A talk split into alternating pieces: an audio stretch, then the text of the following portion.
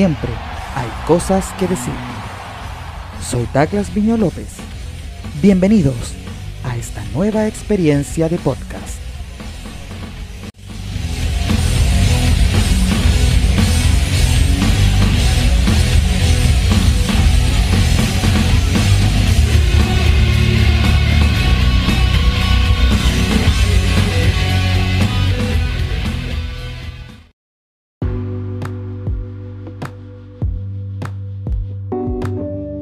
Hola, hola, bienvenidas, bienvenidos todos y todas a una nueva edición de Siempre hay cosas que decir.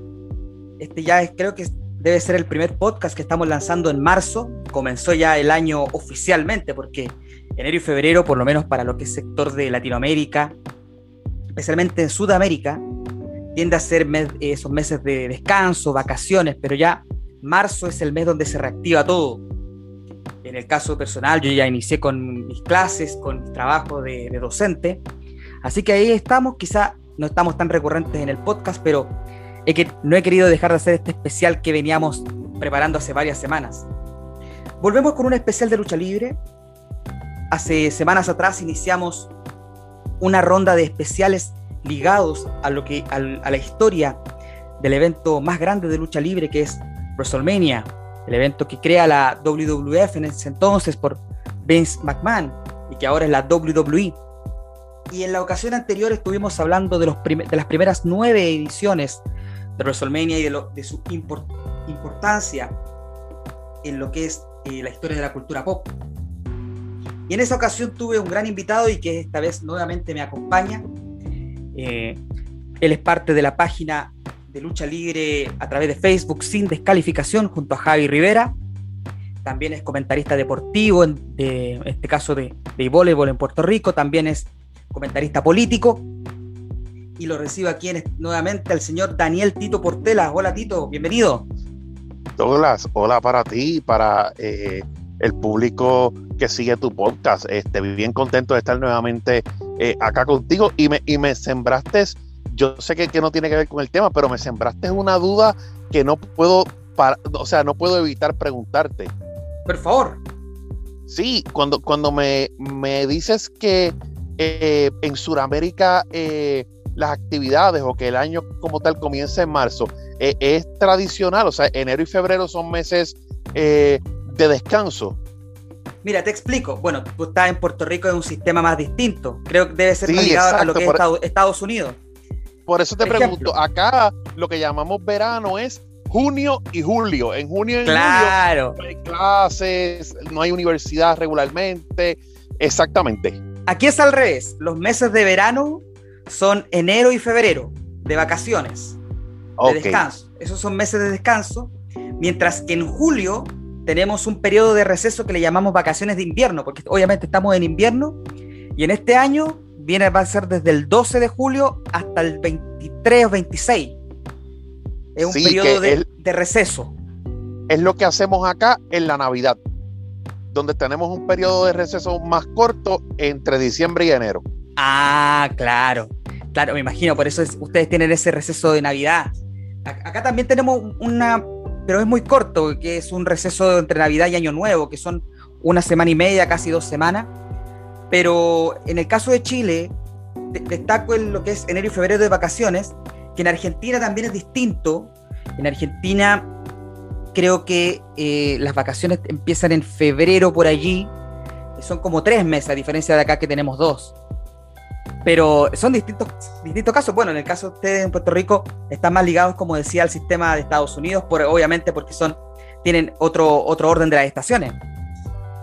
Sí, sí, sí, pero eh, eh, es, buena y, voy a estar buscando información sobre eso y luego después fuera del aire te voy a preguntar porque sí, porque obviamente pues de, ¿verdad? dentro de muchas de las cosas eh, que a veces uno desconoce era, era ese hecho y que pues, pues obviamente ustedes están pues en una parte un poco más al sur, ¿verdad? De, lo que es, Suramérica y pues sí, pues obviamente pues por el clima y estas situaciones pues todo pues funciona un poco distinto. Claro, y marzo es el mes donde, por, lo menos aquí en Chile, donde parte todo. Parte el inicio de las clases, eh, la gente comienza a retomar el trabajo. Es como el mes, podríamos decir, incluso más estresante porque todo vuelva ya a un contexto más normal, entre comillas, por supuesto, por la pandemia, pero en lo normal era este mes de, regreso ya a, nuestra a nuestras labores. Los niños a, los colegios, los jóvenes a las universidades. Acá en Puerto Rico eso podríamos decir que es en agosto. Agosto, claro. Ese mes es agosto, sí. sí. Y, cuéntame, ¿qué tenemos, qué tenemos eh, para hoy? ¿Qué, vamos, vamos a, como que decimos acá en Puerto Rico, a lo que vinimos? Este, que, que estuvo bien interesante, Douglas, y te lo tengo que comentar, a pesar de que nos extendimos, pero estuvo bien interesante poder discutir estos primeros nueve WrestleMania y el público va a ver eh, la diferencia de lo que habíamos discutido en ese primer podcast a lo que vamos a discutir hoy. Justamente porque ahora en esta edición vamos a discutir otro grupo de, otro conjunto de eventos de WrestleMania, específicamente vamos a hablar desde el WrestleMania 10 al WrestleMania 14, y, ahí vamos a adentrarnos en lo que significó esta, esta transformación de la, de la empresa misma, porque claro, estamos a, a, puertas del evento, también en el caso en la actualidad. Eh, aquí un paréntesis antes de adentrarnos al tema, porque he leído mucho comentario en redes, nuestro amigo Carlos Toro también, a quien le mandamos un saludo, lo comentó también en su canal de YouTube, que podríamos estar viendo uno de los, de los caminos a WrestleMania más flojos en el, de los últimos años. No sé si estás de acuerdo con eso. Eh, creo que sí, y, te voy a comentar porque ya para esta fecha nosotros teníamos eh, un panorama un poco más claro, ¿verdad? Sobre, no, sobre los eventos estelares, los eventos estelares siempre se mueven bien, ¿verdad? O sea, el, estelarismo siempre es algo que, que WWE pues sabe trabajar eh, de distintas maneras, pero lo sabe trabajar. Pero sí veo un camino a WrestleMania sombrío en cuanto a, a luchas secundarias, a luchas importantes, este, por, yo decirte algo, ¿verdad?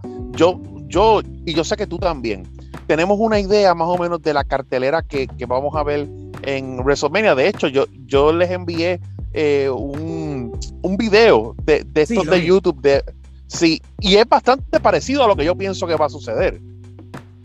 Claro, o sea, por lo menos ya hay algunas luchas que tenemos claras que van a suceder. Eh, antes de entrar, por supuesto, en las temáticas, sabemos que va a suceder eh, The Finn contra Randy Orton. Sabemos que obviamente eh, Edge, como ganó el Royal Rumble, va a ir contra Roman Reigns por el campeonato universal. Sabemos que Bianca Belair eligió a Sacha Banks y va a ir por el campeonato de SmackDown femenino. Sabemos que esas luchas ya están set, ya sabemos que van a suceder en WrestleMania. Pudiéramos agregar que quizá Drew McIntyre vaya contra Bobby Lashley, que ahora es el nuevo campeón de la WWE. Pero aún hay mucho que queda en el, en el tintero, hay mucho que queda en la nebulosa. Sí, eh, tú mencionaste también eh, eh, a estos luchadores. Yo también te puedo mencionar que un Seth Rollins ahora mismo uno no sabe qué, qué, rol va a tener. Pues de no ser así, ¿verdad? Pues estaría de acuerdo, ¿verdad? Con el comentario de tu premisa y con el comentario de Carlos de que tal vez estaríamos presenciando, quizás por descuido de la empresa, uno de los caminos a WrestleMania más débiles en los pasados años. Lo cual es extraño cuando uno piensa que, según los rumores, los comentarios que se hablan de pasillo, que Vince McMahon, está tratando de que este WrestleMania sea como el más grande evento, porque también es el regreso del público luego de la pandemia. sí. Ya se habla de que quieren eh, para ambos días, porque va a ser un WrestleMania de dos días, aproximadamente entre 35 mil a 45 mil personas por noche. Por lo tanto, tiene que haber una cartelera potente para llegar a ese punto. Sí, y cuando sumas eh, esas dos cantidades, pues entonces te da un WrestleMania normal en, un gran estadio de fútbol como, como lo, hemos, lo hemos venido estando acostumbrados, algunas 60 mil personas. Justamente, y ya tomando justamente la temática, el último podcast, porque nosotros acabamos de hablar de público y, y si uno empieza a pensar en los públicos de los WrestleMania antiguos, son pocos, no son tantos, porque obviamente los estadios eran distintos. Y terminamos el último podcast hablando de uno de los WrestleMania, podríamos decir, más flojos que hemos tenido, que era WrestleMania 9, con un final eh, terrible, con Hulk Hogan llevándose el campeonato derrotando a Yokozuna. Fue, fue un escenario bastante complejo que sucede en el año 93. Y de ahí eh, podríamos decir que sucede un importante cambio. Pasaron varios hechos que llevaron posteriormente a lo que es WrestleMania 10, que vamos a comenzar a hablar, que sucede en el 20 de marzo de 1994. Esto, esto sucede como es, como ella era una tónica, y se vuelve después, lo veremos en WrestleMania 20, Vince McMahon vuelve al Madison Square Garden, que prácticamente es el lugar donde WrestleMania nace. Pero podríamos decir, Tito, no sé si estarás de acuerdo, que WrestleMania 10 para esa puede ser ese, esa recompensa para todos los que quedaron infelices en el año pasado. No sé si estarás de acuerdo con eso. Sí, Douglas, sí. De hecho, el, el WrestleMania 9 arrastra consigo eh, porque eso no queda ahí. Arrastra consigo una serie de malos eventos, una serie de, de ¿verdad? De, una empresa que no sabía hacia dónde dirigirse. Y yo creo que más bien es en el Royal Rumble del 94, donde pues el panorama se aclara. Hay dos hechos que creo que son importantes resaltar, que es que, ¿verdad? Luego, luego de que eh, luego de prácticamente haber destruido a Yokozuna en WrestleMania 9 por el tiempo que por el poco tiempo en el que Hulk Hogan lo derrotó, creo que poco a poco ellos pudieron volver a rescatar a Yokozuna y el hecho más importante de rescatar a Yokozuna es que con la ayuda de todo el camerino Hill, ¿verdad? De todos los rudos, pues prácticamente Yokozuna en, en, algo que nunca habíamos visto antes, pues mata al Undertaker en el Royal Rumble. Claro. Y justamente antes de adentrarnos en la. El espíritu de Undertaker salir del estadio. sí. Justamente, antes de adentrarnos en lo que era el, Royal Rumble en sí, quiero que, introduzcamos este podcast hablando de este concepto que, justamente, Hogan deja la empresa sorprendentemente eh, a mediados del 93. Después lo que a, a este 94 termina siendo la llegada de Hogan a WCW eh, ya no teníamos a Ric Flair, Randy Savage estaba ya en un plano bastante menor, incluso en WrestleMania 10 tiene una lucha olvidable, y no teníamos esas figuras estelares, main eventers, y Vince por supuesto tiene que dar el golpe de timón, tiene que mostrar a sus nuevas figuras, y nace, Tito, lo que tú me podrías explicar mucho mejor, que es el concepto de la nueva generación. The New Generation. Cuéntanos, Tito, ¿qué te pareció este concepto traído por Vince? Mira, la, nueva generación creo que es un, concepto que lo ayudó mucho el, el Monday Night Raw. ¿verdad? Porque para ese tiempo, pues ya Raw llevaba un, tiempo establecido. Raw comienza en el 93. Eh, ya llevaba para WrestleMania 10 ya había cumplido un año y le había eh, dado la oportunidad a Vince a presentar eh, nuevos talentos. Recuerda que la programación de WWE eh, anterior a, Raw de WWF pues no era un horario prime time, no era, eran distintos programas, ¿verdad? Donde, donde básicamente pues eran house, TV tapings. Sí, house shows, TV tapings. Este, no, no, había como que, como que este programa main que pudiera este, enseñarnos eh, básicamente eh, a las nuevas estrellas. Y yo creo. ¿Todavía existía el programa de los sábados? ¿O ya no, ya no? O sea. sí, yo creo que existía. Saturday Main Event. Sí, yo creo que existía ese programa y existía Superstars también. Pero era como la única forma.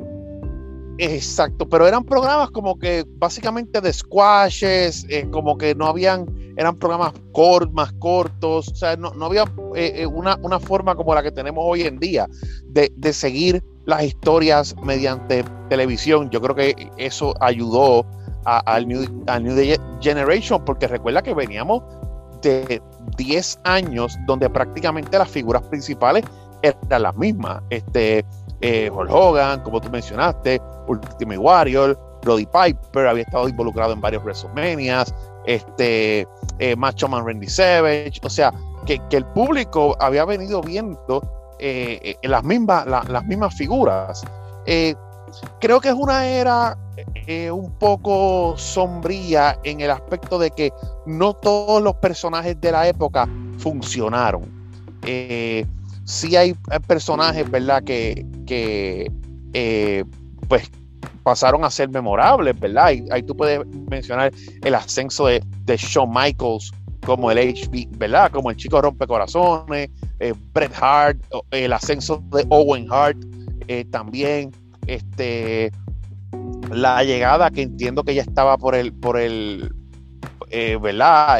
el ascenso de, de Razor Ramón, este, pero no todos los personajes funcionaron qué sé yo, en, aquel momento habían eh, planes, por ejemplo, para un Lex Luger, eh, que, había del personaje de Narciso era que era en WrestleMania 9. Así es.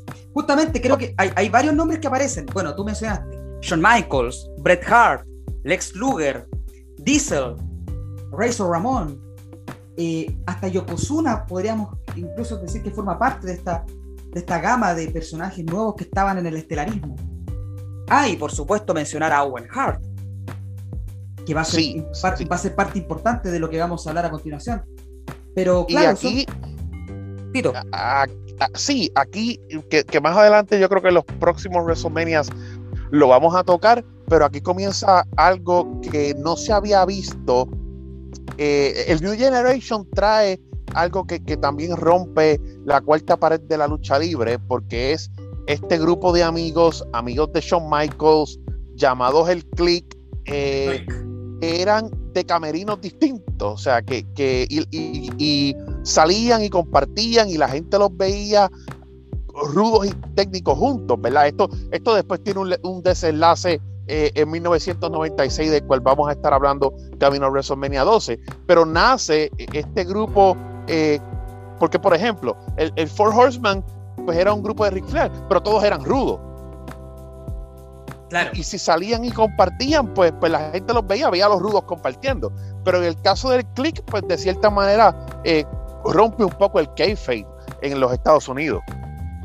Justamente era un grupo polémico, era un grupo que quería dominar en el backstage, pero que también en pantalla no podía mostrar esa amistad porque estaban en, en este caso, como bien dices tú, camerinos distintos. Eh, por un lado estabas, tenías a Shawn Michaels y a Diesel, que tenían en su tiempo eran rudos, otro momento eran babyface, por otro lado tenías a Razor Ramón, eh, después tenías a X-Pac, que en ese momento era One, Two, Three, One, Two, Three Kid. One, Two, Three Kid, sí.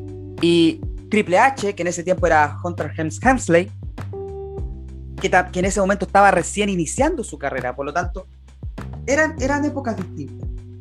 Y justamente de ahí pasamos a WrestleMania 10, que sucede en el Madison Square Garden el 20 de marzo del 94, como íbamos diciendo, que viene a ser el primer WrestleMania sin Hulk Hogan y también es el primer WrestleMania que, como, como lo, que, lo, que dijo Tito recién debido al Royal Rumble, es el primer WrestleMania sin el Undertaker, desde WrestleMania 7.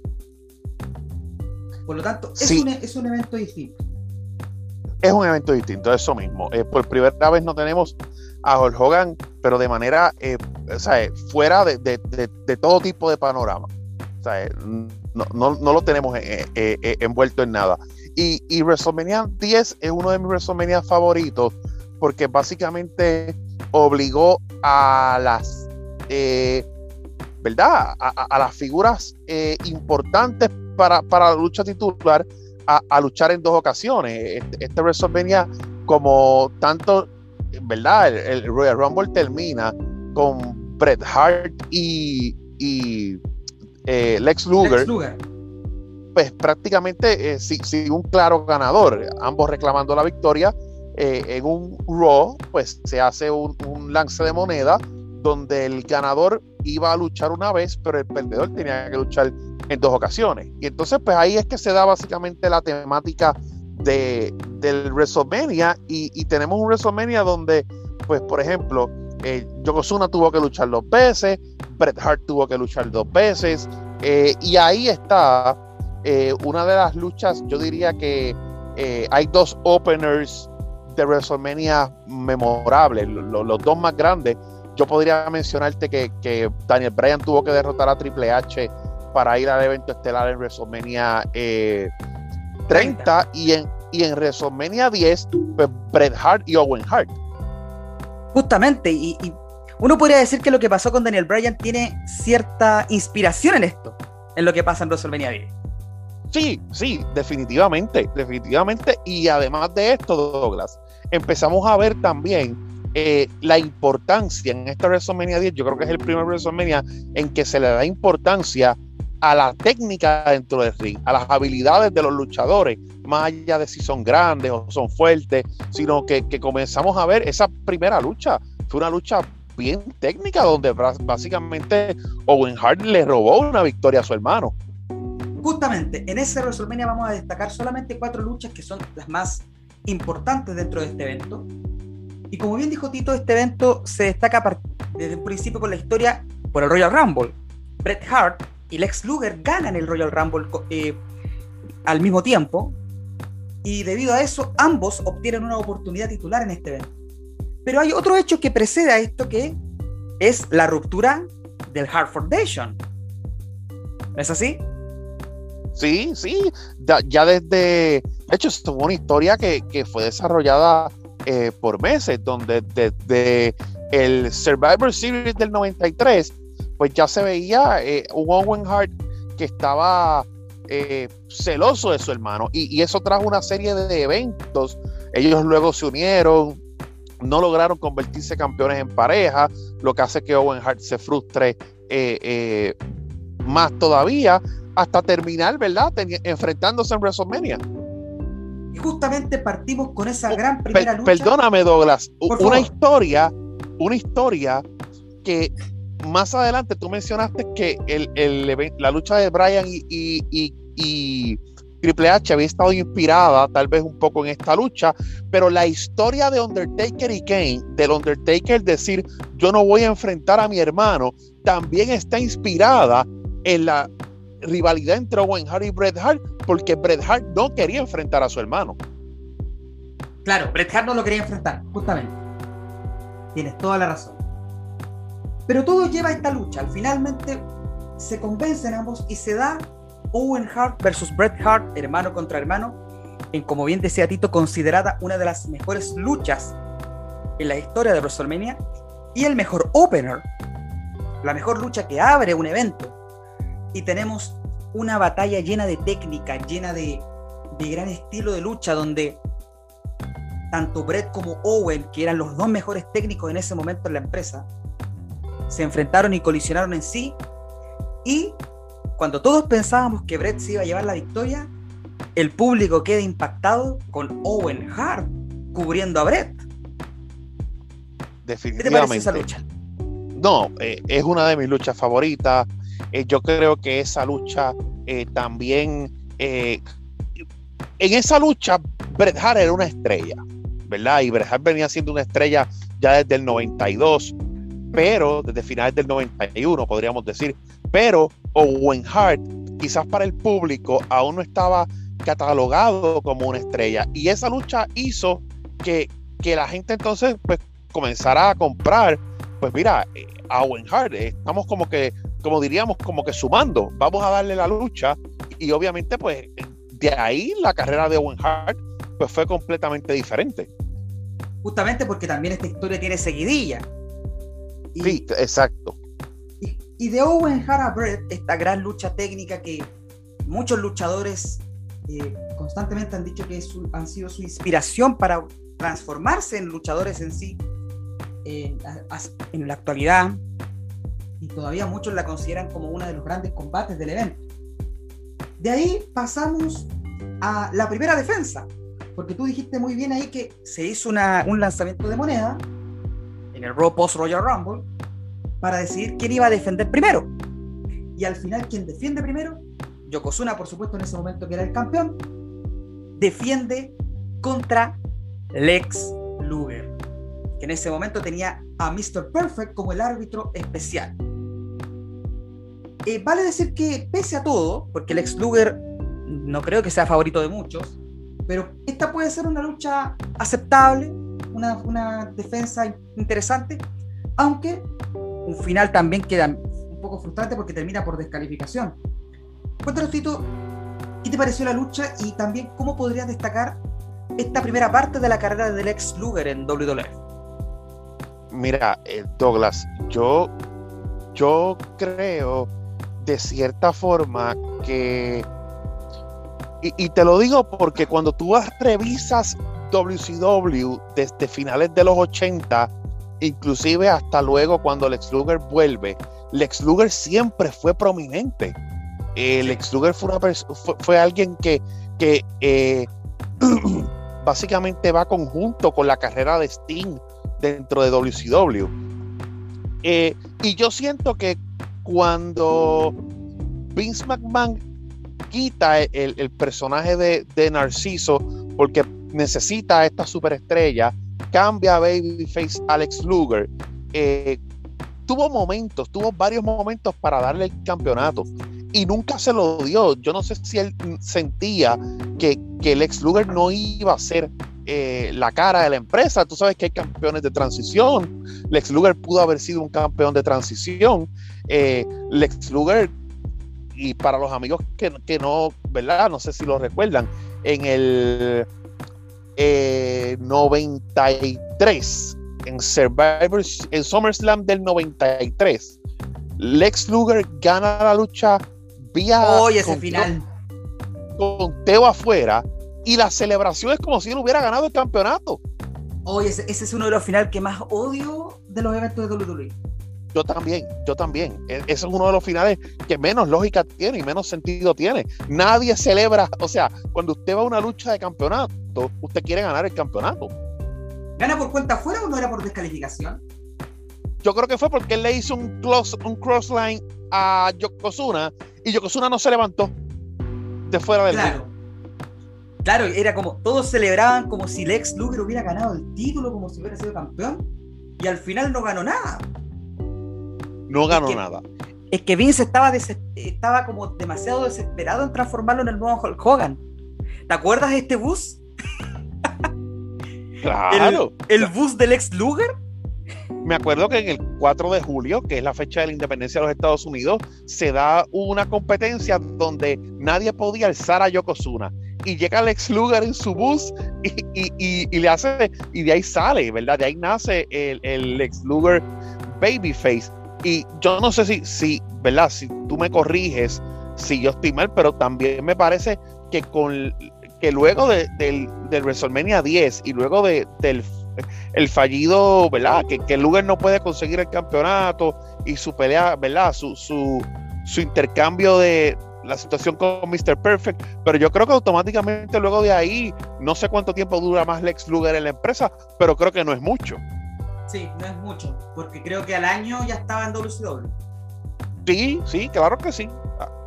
Justamente yo te diría, yo te diría que, que, que ya para finales del ese mismo año ya estaba en WCW nuevamente. Claro, justamente. Pero, pero vale decir que independiente de que la carrera de Luger no tuvo impacto en WWE como se hubiera pensado, cuando llega a WCW, llega con todo. O sea, sí fue un, shock cuando recuerdo ese primer, eh, creo que era el primer Nitro. Ah, él regresó en el primer Nitro, sí. En el, primer Nitro. En el año siguiente, en 1995. Él regresa en el primer Nitro. Y, ahí, generó todo un impacto. Eso es así. Pero como bien dijiste, eh, Lex Luger en este caso es descalificado porque él, eh, em, eh, él empuja a Mr. Perfect luego de negarse que, se que hiciera la cuenta, porque había una rivalidad entre Luger y Perfect, y esto hace que pierda el título, pierda su oportunidad y Yokozuna se mantenga como campeón para llegar al evento estelar. Pero antes de llegar a este evento estelar con el señor Bret Hart, hay una lucha en este WrestleMania que no podemos negar. O sea, que no podemos no dejar de hablar. Me imagino que sabes cuál me refiero. La lucha de escalera. Pero por supuesto, tenemos que hablar de la primera gran lucha de escaleras en televisión, porque la primera ocurre en un house show, pero la primera gran lucha de escaleras entre Razor Ramón y Shawn Michaels, que en ese tiempo Michaels iba acompañado por su amigo Diesel, para definir al indiscutido campeón intercontinental. El ganador se iba, se iba a convertir realmente en el campeón intercontinental luego de una polémica porque tanto Razor Ramón como Shawn Michaels tenían el título y había que definir quién era el, realmente, el verdadero campeón. Y para eso se genera esta lucha que no tenía precedentes en televisión y menos en el evento WrestleMania y que a mi parecer es una lucha que revoluciona toda la lucha libre. Porque si uno llega, uno pensaba en un momento, una lucha, un combate de lucha libre con escalera, uno piensa que podría ser un concepto ridículo, pero al final termina siendo algo sumamente impresionante y que lo cambia todo. Tito, cuéntanos tus impresiones de este combate. hoy en día, eh, la lucha de escalera uno la ve eh, normal, es verdad, y uno ve eh, el gimmick mismo de, de Money in the Bank precisamente como algo que, que ya estamos acostumbrados. Para la época fue algo innovador y obviamente si usted va y busca WrestleMania 10 y ve la lucha, a lo mejor va a pensar, bueno, esta lucha no tiene nada especial, porque obviamente no es una gran lucha de escalera comparado con lo que hemos visto luego de años subsiguientes y cómo se ha mejorado eh, el concepto de, de, utilizar la escalera como tal. Pero para la época, para 1994, como tú dices, es algo que revoluciona el negocio y es algo completamente nuevo. Hay que destacar que este fue un tremendo combate, para mí uno de mis favoritos en la historia de WrestleMania. Es la primera lucha en WWE en recibir la calificación de 5 estrellas por Dave Mercer. Interesante dato. Y otro dato, por supuesto, vale decir que esta lucha nuevamente ensalza la importancia del campeonato intercontinental, que ya venía de grandes clásicos, como hablamos en el podcast anterior, entre Rick Steamboat con Randy Savage, hablamos de, de Bret Hart con Roddy Viper. O sea, ya el título intercontinental. Ah, y por supuesto, Hogan con, con Ultimate Warrior. Por lo tanto, el campeonato intercontinental estaba en un sitial importante.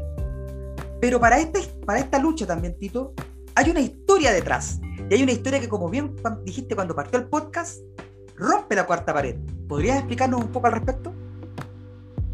Eh, ¿tú, te refieres a, a, la, historia de Shawn Michaels? Sí, sí, a, la amistad entre entre ellos y al hecho de que eh, pues, pues, Shawn Michaels eh, en ese momento dado, ¿verdad? Pues fuera alguien que comenzaba a tener eh, influencias backstage y que pues comenzaba a, a, a, ser una figura polémica como tal. O sea, los años de los 90, y esto es algo que he discutido con, con mis compañeros, Shawn Michaels siempre ha sido un gran talento, pero Shawn Michaels no hubiese sido o no sería considerado por mucho el GOAT si no hubiese podido regresar en 2002. Porque realmente su corrida de los 90, aunque exitosa, pero estuvo, eh, ¿verdad? O sea, Shawn Michael no era eh, la, buena persona que, luego se convirtió, ¿verdad? Obviamente Shawn Michael luego, pues, eh, entra en los caminos, pues, ¿verdad? De Dios y, conoce, ¿verdad? El,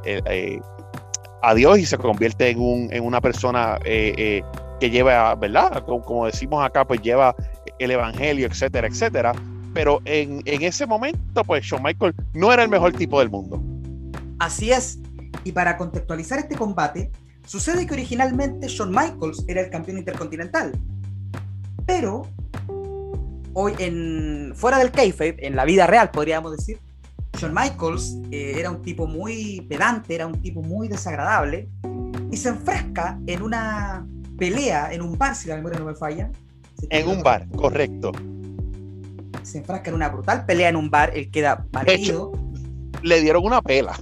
Le dieron una pela, totalmente. Eh, además de todo el alcohol que había bebido. Por lo tanto, como castigo, deciden suspenderlo, por supuesto, sacarlo de la televisión y deciden dejar el campeonato intercontinental vacante, que lo termina ganando Razor Ramón. Pero ya para este tipo de WrestleMania, Shawn Michaels ya estaba regresando. ¿Y qué mejor forma de regresar diciendo, yo soy el campeón intercontinental? Nunca perdí el título. Nunca perdí el título, que es una, es una historia que se ha hecho más adelante varias veces. Claro que sí. Entonces, para definir al campeón indiscutido, quién iba a ser el que iba a terminar manteniendo ese campeonato, se genera esta lucha de escaleras muy buena. Razor Ramón finalmente derrota a Shawn Michaels en una tremenda lucha. donde ambos se lucen. Y, no sé si, está si está de acuerdo con esto, pero para mí creo que es la mejor lucha de Razor Ramón eh, slash Scott Hall en toda su carrera. Sí, sí, estoy, estoy de acuerdo. Es eh, eh, Razor Ramón o Scott Hall, ¿verdad? Pues era, era de hecho, ¿verdad? ya para la época era un veterano y había estado en distintos lugares, incluso Scott Hall antes y después de, de, ¿verdad? de su corrida por WWE, WWF y WCW, había estado y luego estuvo también acá en el territorio en Puerto Rico. O sea que, básicamente, y, eso tú, te das cuenta porque eh, eh, luego de eso es, es Razor Ramón, mira a ver si era conocido acá en el territorio de Puerto Rico, quien introduce a Sabio Vega. ¡Wow! Potente. Claro, y el personaje de Razor Ramón tiene tintes de este de su carrera en Puerto Rico. Sí, eh, tenía, era, yo, diría que era como un Tony Montana, algo así, ¿verdad? claro, justamente. Sí, sí, sí, este pero es, su mejor lucha, sí, como tú dices, estoy muy de acuerdo contigo. Razor Ramón derrota a Shawn Michaels, pero vale decir que esta lucha después tiene una segunda parte en SummerSlam del mismo año, donde aquí se da el revés. Finalmente Shawn Michaels quien le quita el campeonato intercontinental a Razor Ramón. Pero es una muy buena historia, es una de las luchas más reconocidas también a nivel WrestleMania. Por lo tanto, ya podemos decir que WrestleMania 10 se destaca por estos dos clásicos: Owen Hart y Bret Hart y Razor Ramón y Shawn Michaels. Sí, claro que sí. Y para cerrar la velada, tenemos a Yokozuna defendiendo el campeonato de la WWE por segunda ocasión consecutiva ante Bret de Hitman Hart. Y, como. Y, y, había un detalle que se nos había olvidado, Tito. Como ambas luchas tuvieron árbitros especiales. Y en el caso de Lex Luger era Mr. Perfect, pero en el caso de Red Hart era Roddy Piper. Oh, el gran Roddy Piper. El gran Roddy Roddy Piper, el, rudo del momento. que como tú dices, como tú dices, ambos luchadores técnicos podían, uno podía asimilar que tenían roces con sus árbitros especiales, porque el ex Luger los tenía con Mr. Perfect y todo el mundo sabe la historia entre Bret Hart y Roddy Piper. Claro, incluso hubieron personas, no sé si estarás tú dentro de ella, que pensaron que el main event iba a terminar siendo Bret Hart contra el ex Luger. Eh, sí, pero ahí te deja. Yo siempre, yo siempre he creído, ¿verdad? Y esto es algo que, tal vez en la mentalidad de Vince eh, es algo que, hemos discutido en el pasado y es algo que, tú puedes ver que solamente, bueno, se ha dado en, una o dos ocasiones, pero fuera del el Warrior versus Hulk Hogan, Vince siempre ha evitado tener el babyface contra el babyface en el evento estelar de Mania. Es cierto, es muy cierto. Es, algo que, sí, es algo que, a pesar de que eh, en luchas de Raw o en otros pay-per-views, él lo permite o, es más común, en WrestleMania son contadas las veces en que yo te diría que, no pasan tal vez a lo mejor hasta de, dos o tres las veces en que eso, en que eso ocurre. Y pues aquí realmente yo creo que él, él, él pensaba que podía proteger al personaje del ex Luger y que si le iba a dar entonces la lucha eh, a Bret Hart, fue muy inteligente Douglas que Bret Hart perdiera contra Owen Hart y que con esa derrota fuera a enfrentar a Yokozuna. Así es, justamente. Entonces Bret Hart llega a la lucha con Yokozuna y aquí sucede a lo que me parece es la gran recompensa para los fanáticos que querían ver a Bret Hart salir con el título en el WrestleMania 9 y Bret Hart derrota finalmente a Yokozuna ganando una vez más el campeonato de la WWE.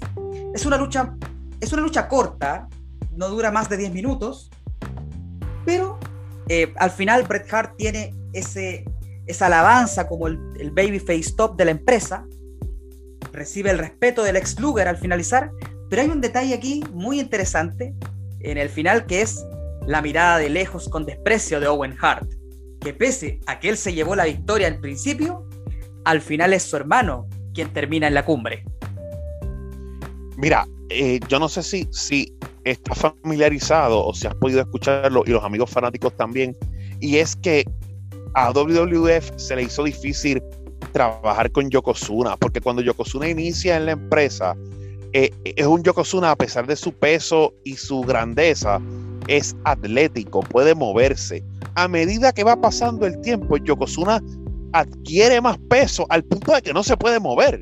O sea, al punto de que tú hablas de Yokozuna en 1996 y es inmovible, o sea, no, tiene ningún tipo de destreza eh, eh, en el ring, no, no pudo controlar su peso. Y aquí básicamente, pues, eh, en esta lucha era, era muy difícil, es muy difícil buquear el trabajar una lucha con el peso de Yokozuna con, con Bret Hart y obviamente pues Bret Hart se aprovechó de, de una caída eh, ¿verdad? En, la lona que tiene Yokozuna y Bret logra el conteo de tres. Y como tú muy bien, bien dices, yo creo que la imagen final es eh, la imagen eh, de Vince McMahon diciéndote y diciéndole a los fanáticos, esta es mi nueva superestrella. Justamente. todo el mundo dándole respeto a, Bret Hart. Un buen final, a diferencia del año anterior y a diferencia del siguiente año, un buen final para un WrestleMania. Eh, y qué mejor final que, que Owen Hart pensando en su mente, aunque te derroté, termina, terminaste siendo, eh, teniendo el campeonato. Incluso no sé si te recuerdas a Macho Man abriéndole las cuerdas a, Owen Hart, como diciéndole, sí. únete a tu hermano. Ven acá, únete. Exactamente. O sea que es uno de los mejores finales de Mania. Y que eso lleva al, al no es el evento estelar, creo que es el semi-evento estelar de SummerSlam, que es la Steel Cage entre Owen y Brett por el título. Ah, porque, porque el estelar es Undertaker contra Undertaker. Ay, ese estelar. Sí. Qué historia más idiota. Sí. Pero antes de pasar a, WrestleMania 11, siempre voy a lamentar. Eh, obviamente, después subimos de la muerte de Owen en un accidente en, en un evento de WWE siempre voy a lamentar que no haya ganado el título. Yo siento que era alguien que lo merecía. Creo que era alguien que, estaba a punto de llegar a ese punto y pudiera haber sido muy buen campeón. Yo te voy a, yo me voy a remontar a una época que es un poquito diferente. Este, y, quizás la podamos hablar eh, más adelante. Te la voy a comentar más adelante porque es una historia previa a, a WrestleMania 14. Ok, ahí la vamos a ir comentando, amigos. Pasemos entonces a WrestleMania 11, que sucede el 2 de abril del 95 en Hartford, Connecticut, en el Hartford Civic Center. Y aquí tenemos otro considerado de los peores WrestleMania habidos y por haber, y ya vamos a hablar del, del main event, del evento estelar, porque obviamente hay que mencionarlo. Pero vamos a hablar de algunas luchas que se destacaron por supuesto, tenemos que hablar del retorno de Undertaker. Aquí sigue su racha. Su invicto se queda en 4-0 porque Undertaker derrota a King Kong Bondi, quien estaba acompañado por Ted DiBiase. Este caso, el, aparece Paul Bearer y se roba la urna, con una cosa muy extraña. Pero tenemos una nueva victoria de Undertaker ante este gigante. Eh, sigue esta historia porque si recuerdas, esta historia duró bastante, porque si recuerdas quien trae al fake Undertaker diciendo que lo compró con dinero fue Ted DiBiase. Sí, que él, se mantenía que era el, verdadero. O sea que básicamente eh, Ted DiBiase utiliza a su grupo, ¿verdad? A, todo su grupo para por un año completo hacerle la vida imposible. Yo no sé si tú recuerdas a, a Kama Mustafa cuando la urna la convirtieron como en un collar. Sí. sí qué cosa más estúpida. Muy extraño es. Sí. Y entonces pasamos también a otra lucha que se destaca, que es un encuentro entre dos rivales en el año 94 y también el 95, que es Bret Hart y Bob Backlund, que se enfrentan en una lucha de rendición que es muy corta, pero donde eh, Bret Hart se lleva la victoria y que nuevamente tenía a Roddy Piper como, como árbitro especial. Es interesante que las carreras de Roddy Piper y Bret Hart siempre están casi entrelazadas. Eh, yo no entiendo, Douglas, y, esto es algo que, obviamente eh, tú lo utilizas, ¿verdad? Yo entiendo que WWF lo utilizó, utilizó a Bob Backlund para que, para poder, porque, porque Diesel era, era una figura en ascenso y era una figura eh, querida y aceptada por el público y entonces, pues, no sé, para el Survivor Series, básicamente Bob Backlund reta a Bret Hart y le hace el, el crossface chicken wing este y Owen Hart obliga a, su, a, a, Helen Hart a tirar la toalla. Oh, y ese final histórico, el final tirando la toalla. Y entonces Bob Backlund con 200 años se colora campeón de WWF. Para perderlo al día siguiente. Porque el día siguiente... ¿Por qué? Porque el día siguiente... Creo que es el día siguiente o a los días puede equivocarme quizá, pero la cosa es que a los pocos días hay un house show en el Madison Square Garden. Y ahí sucede el evento estelar entre Bob Backlund contra Diesel, donde Diesel gana el título en prácticamente eh, menos de un minuto. Le hizo un jackknife y se acabó, ¿sí? Justamente, le eh, hizo un jackknife y se acabó. Que eh, creo que es la victoria más rápida al ganar el campeonato de la WWE hasta la maldita victoria de Brock Lesnar ante Kofi Kingston. Y la de Sheamus y Daniel Bryan cuentan. Sí, creo que también cuentan, sí. Creo que esas son las tres más rápidas.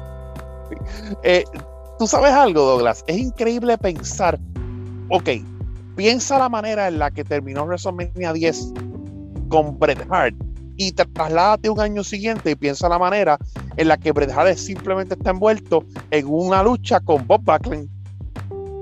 No, o sea, impensado, impensado que eh, quien iba a ser tu figura estelar estuviera en una lucha que no tuviera tanta importancia y una lucha corta también. Además, y era más impresionante pensar que Bob Backlund fue campeón después de muchos años. Sí, y de hecho, Douglas, yo creo que la lucha que debió haber ido en ese WrestleMania, por todo lo que había pasando, era cerrar el feudo entre Owen Hart y Bret Hart. Absolutamente, tendría que haber sido un clásico por el título. o, bueno, si lo quería separar por el título, pero al menos era el momento donde Bret Hart entonces sí conseguía la victoria limpia frente a su hermano y se desquitaba de la derrota del WrestleMania pasado. Yo hubiera pensado que el, que el WrestleMania 11 iba a ser Owen Hart como campeón contra Bret como retador hubiera sido impresionante. ¿Te imaginas? Sí, yo, yo creo que yo creo que eso, yo creo que eso lo dañó Douglas. Eh, la yo creo que WWF no pensaba que el guardaespaldas de Shawn Michaels se iba a convertir en una estrella. Justamente. Y antes de pasar a ese, a ese dato, Tito, ¿podríamos decir que Bob Backlund fue el primer part-timer? Eh, yo creo que sí, podríamos decir que sí. Para lo que conocemos el concepto de part-timer, cuando vuelve las figuras del pasado a ganar títulos y a tener un rol en WrestleMania. Lo que vemos con Goldberg, lo que vemos hoy en día con, con otras figuras del pasado. Para la época, eh, eh, Douglas, pasaba a un elemento que bueno, que pues obviamente hoy el Internet nos permite conocer, pero en aquel entonces no. Y era que uno veía el entrar y salir de figuras. O sea, de momento tú veías un luchador y, como yo te comenté en el programa pasado, o sea, tú, que pasaba mucho con el Ultimate Warrior y tú no entendías por qué. Tú, obviamente hoy sabemos por qué, pero tú decías, regresó el Ultimate Warrior y lo ves en uno o dos shows y de momento no lo vuelves a ver. Claro. Justamente se dio una situación así. Y aquí, y Tito ya lo había mencionado recientemente, los planes cambian en el transcurso del año 94 para llegar al 95, y los que terminan teniendo el estelarismo son Shawn Michaels y quien era su entonces guardaespaldas Diesel, quien sorprendentemente se ganó el apoyo del público. Era el, el creo que se convirtió en el top babyface, ¿o no es así, Tito? Se convirtió en el top babyface. Inclusive ahí, aquí volvemos a algo que, porque en el evento estelar hay una figura, pero aquí volvemos a algo que, como tú bien destacaste en el primer programa, eh, WrestleMania fue utilizado para traer superestrellas que nada tenían que ver con la lucha libre. Y aquí ya desde el Royal Rumble te están presentando a la figura de Pamela Anderson. Justamente la símbolo sexual del momento, la gran actriz, gran modelo, gran figura Playboy en, años después. Pamela Anderson tiene de Baywatch, por supuesto, tiene importancia brutal porque justamente Shawn Michaels gana el Royal Rumble, vale, vale partir por ese detalle. Y el plan era que Pamela Anderson iba a acompañar a Shawn Michaels a esta gran lucha contra su ex amigo Diesel, quien era el campeón. Pero justamente como se da la historia de Shawn Michaels, que era el arrogante, esto dentro del kayfabe, finalmente Pamela Anderson termina acompañando a Diesel y apoyándolo en su lucha por el campeonato. Y tenemos la, defensa entre Diesel contra Shawn Michaels, que vale decir que es una muy buena lucha. El click en todo su esplendor. Hoy tienes toda la razón. El click en todo su esplendor. Ya el click eh, dominando el backstage. Dominando el backstage. Sí, y, obviamente aquí entonces, pues luego de esta, de esta lucha, pues aquí comienza, esto, bueno, ¿verdad? Vienen, vienen cambios. Aquí, pues, básicamente la figura de Diesel, pues, eh, cambia con el. al, más adelante perder ese campeonato, cambia a Hill, Shawn Michaels por diferentes situaciones, cambia a Babyface. O sea que, que aquí, luego de esta lucha, pues, el plan de Vince fue invertirle los papeles a estos dos luchadores que claro, que con el paso también de la, del tiempo se dio cuenta de la importancia que estaba teniendo Shawn Michaels y que la gente la empezaba a adorar. Sí, y estoy de acuerdo. Justamente, y después de varios WrestleMania, no de varios, sino después de un WrestleMania donde vimos al nuevo campeón, aquí se da la inversa porque dice el retiene el título. Y el, quien gana el Royal Rumble no gana el campeonato, que ya era de las primeras veces que se sucedía esta situación. Y por supuesto, Diesel retiene. Y es bueno, fíjate, es bueno para el negocio, porque como tú bien dices, eh, ya venían años eh, convirtiéndose en que el ganador del Royal Rumble eh, ganaba el campeonato, ¿verdad? Y esto era algo que, ya se había convertido en costumbre y aquí pues obviamente pues Diesel retiene lo que también pues le da un poco de, balance a, a, cómo utiliza eh, el, el, el ganador del Royal Rumble. Justamente esta gran lucha, esta gran lucha de este WrestleMania, pero que lamentablemente queda opacada por la lucha que termina considerando este evento como el peor WrestleMania en la historia de WWE, junto con WrestleMania 9, y que hasta el día de hoy no entiendo qué sentido tuvo. La lucha entre la figura de Lawrence Taylor contra Big Bang Bigelow. Esta lucha que no se entendía por qué era el evento estelar. Porque Lawrence Taylor, para la gente que no lo conozca, era esta estrella del deporte. Y que eh, él era del deporte, Tito, corrígeme. Fútbol, americano. Fútbol, americano, sí. Yo no lo conocía en ese momento. Podríamos decir que es algo más similar a lo que hoy en día tendría Rob, eh, Rob Gronkowski. Sí, eh, algo así, y a lo que luego eh, WCW imitó con Steve Mongo McMichael. Claro, justamente. Pero por alguna razón a WWE se le ocurra colocar a Lawrence Taylor en el evento estelar y enfrentándolo con, con una figura que tampoco era parte del estelarismo, que era Big Van Bigelow. Tito, cuéntame eh, qué te pareció todo esto. Pues mira, era, es algo que cuando tú ves, creo que fue en el Royal Rumble. Eh, en el Royal Rumble es cuando eliminan a, a, Bam Bam Bigelow, que eh, Lawrence Taylor está en, la primera fila y, como que se ríe de que lo hayan eliminado y Bigelow lo ataca, ¿verdad que sí? Creo que sí, sí. Y de ahí nace esta historia. Yo no tengo problema, Douglas, en que ¿verdad? En que tratando de, buscar eh, e, este tipo de atracción de otros lugares, y aquí es cuando tú te das cuenta de que la llegada, ok, de que Vince no puede quitarse de la cabeza a Hulk Hogan y a, Man. Porque aquí él tiene ya unas nuevas estrellas consolidándose, ¿verdad? Aquí ya tiene unos nuevos characters. Y aún así, él intenta buscar esta figura fuera del wrestling. Y, o sea, te está demostrando que está sintiendo la presión de su competencia. Y enfrentarlo a Bam Bam Bigelow, oye, el WrestleMania, Douglas, no hubiese sido tan malo si tú hubieses puesto esta lucha en mitad de cartelera.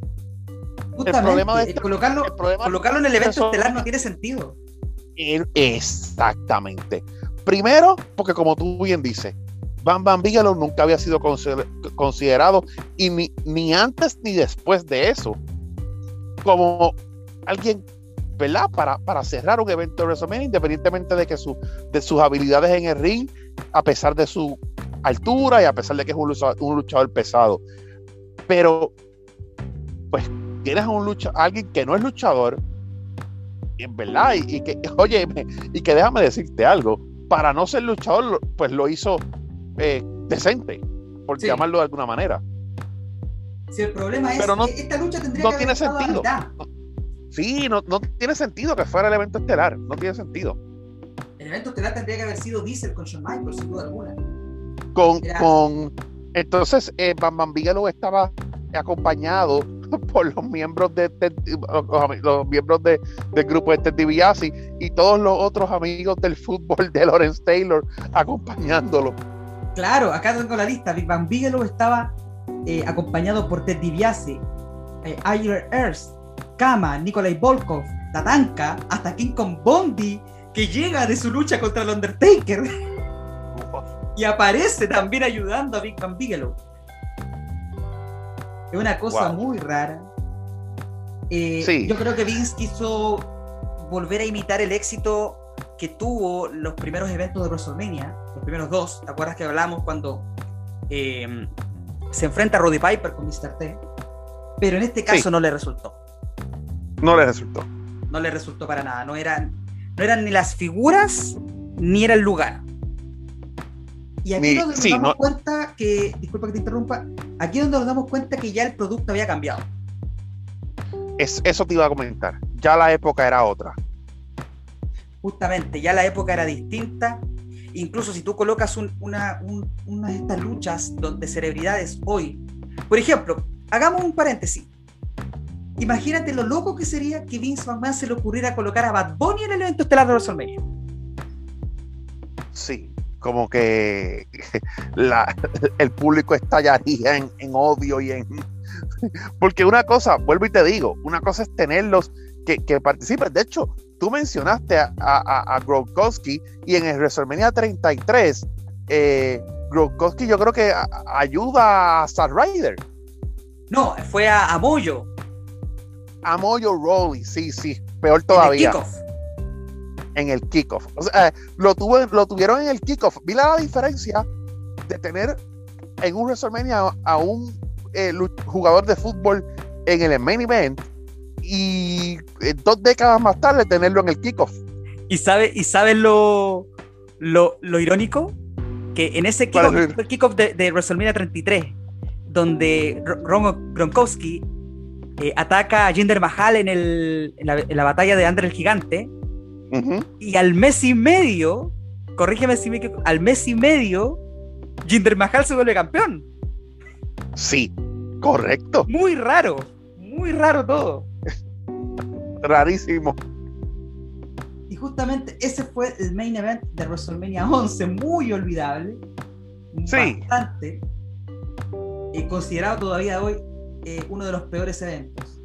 Pasemos al siguiente año, pasemos al 96, donde justamente el 95 Vince, vale decir, con este mini event comete un error también, porque ya la competencia con Nitro venía fuerte. WCW ya empezaba a, tomarse las cableoperadoras, las televisoras de, de Estados Unidos y, y distintas partes del mundo. Entonces pasamos a WrestleMania 12, que sucede en Anaheim, California, en el Arrowhead Pond, el 31 de marzo del 96. 31 de marzo del 96 tenemos este gran evento. Tito, ¿qué se te viene a la mente con WrestleMania 12? Iron Man Match. Qué buen concepto. Lo dejaste clarísimo. Iron Man Match. Y, y, aquí es cuando te comento, Douglas, que el final del 95 comienza a aclarar otras cosas. Porque eh, Bret Hart derrota a Diesel y entonces tiene una muy buena, ¿verdad? Una más amplia corrida por el título. Ya, ya le dejaron el título eh, varios meses. Eh, es la primera vez entonces que alguien gana el Royal Rumble eh, back to back, ¿verdad? O sea, Shawn Michaels vuelve a ganar el Royal Rumble, esta vez de Babyface. es, el es el regreso del Ultimate Warrior nuevamente. Sí. Bueno, hay varias cosas que destacar acá. Hay varias cosas. Primero que, todo, como bien dijiste tú, las cosas cuando como terminan en WrestleMania 11, ya para WrestleMania 12 son bastante diferentes. De partida porque Diesel era el babyface, pero ya para este año era el, rudo máximo. Correcto. uno de los, o sea, uno de los rudos máximos del momento. Así, hay un cambio ahí. Corrígeme si me equivoco, eh, Bret Hart le quita el título en Survivor Series del año pasado, ¿verdad? Eh, eh, se da una lucha, sí, se da una lucha, esa lucha es muy buena, porque es una lucha donde Diesel domina físicamente todo el tiempo a Bret Hart, pero se confía. Y aunque y, Bret Hart sigue demostrando su determinación, es una de mis luchas favoritas de Bret Hart, porque él sigue luchando su determinación, o sea, determinadamente a pesar del dominio físico de su oponente. Y cuando eh, le va a aplicar un jackknife, cuando, cuando eh, eh, Kevin Nash Diesel tiene para terminar a, Bret Hart, Bret Hart lo sorprende con un paquete y le quita el campeonato. Justamente. Por lo tanto, veníamos con un Bret Hart que llega como campeón. Pero vamos, vamos por parte, vamos por parte y hay, porque hay varias cosas que destacar. Primero lo primero, WrestleMania 12 es el debut en el magno evento de la superestrella que en los próximos años se convertiría en el luchador más influyente y hasta el día de hoy más influyente de toda la industria. En uno de los más queridos, más respetados y más idolatrados. El debut en WrestleMania de Stone Cold Steve Austin, que en ese tiempo estaba acompañado por Ted DiBiase y lucha contra un coterráneo tuyo, Tito. Lucha contra Sabio Vega. Lucha contra uno de, ¿verdad? para mí, uno de los luchadores más versátiles eh, que ha dado Puerto Rico. Yo no sé si lo conocía, si, sabía Douglas, pero aún en el 2021 Sabio Vega se mantiene vigente en la lucha libre en Puerto Rico. Por supuesto, yo lo, he estado viendo ahí en, algunas cosas de, Puerto Rico, está en, en MLW actualmente. También, también, sí. Eh, ha tenido sus participaciones, ha tenido otras participaciones en otras independientes, eh, creo que también tuvo cierta importancia en lucha underground, por lo tanto es alguien que se ha mantenido en, la historia de la lucha libre y especialmente en Puerto Rico. Sí, aquí, aquí en Puerto Rico, Douglas, eh, hay una, ¿verdad? está la empresa de, los Colón, ¿verdad? De, papá, la familia de, de, Carly Caribbean Cool. Pero para principios de los 2000, para hacer un paréntesis, y, a los amigos los invito a que busquen eh, en YouTube, para principios de los 2000, eh, Víctor Quiñones, que era un ex agente de WWE y una persona influyente en Japón, eh, crea una empresa y el personaje de Sabio Vega, ¿sabes?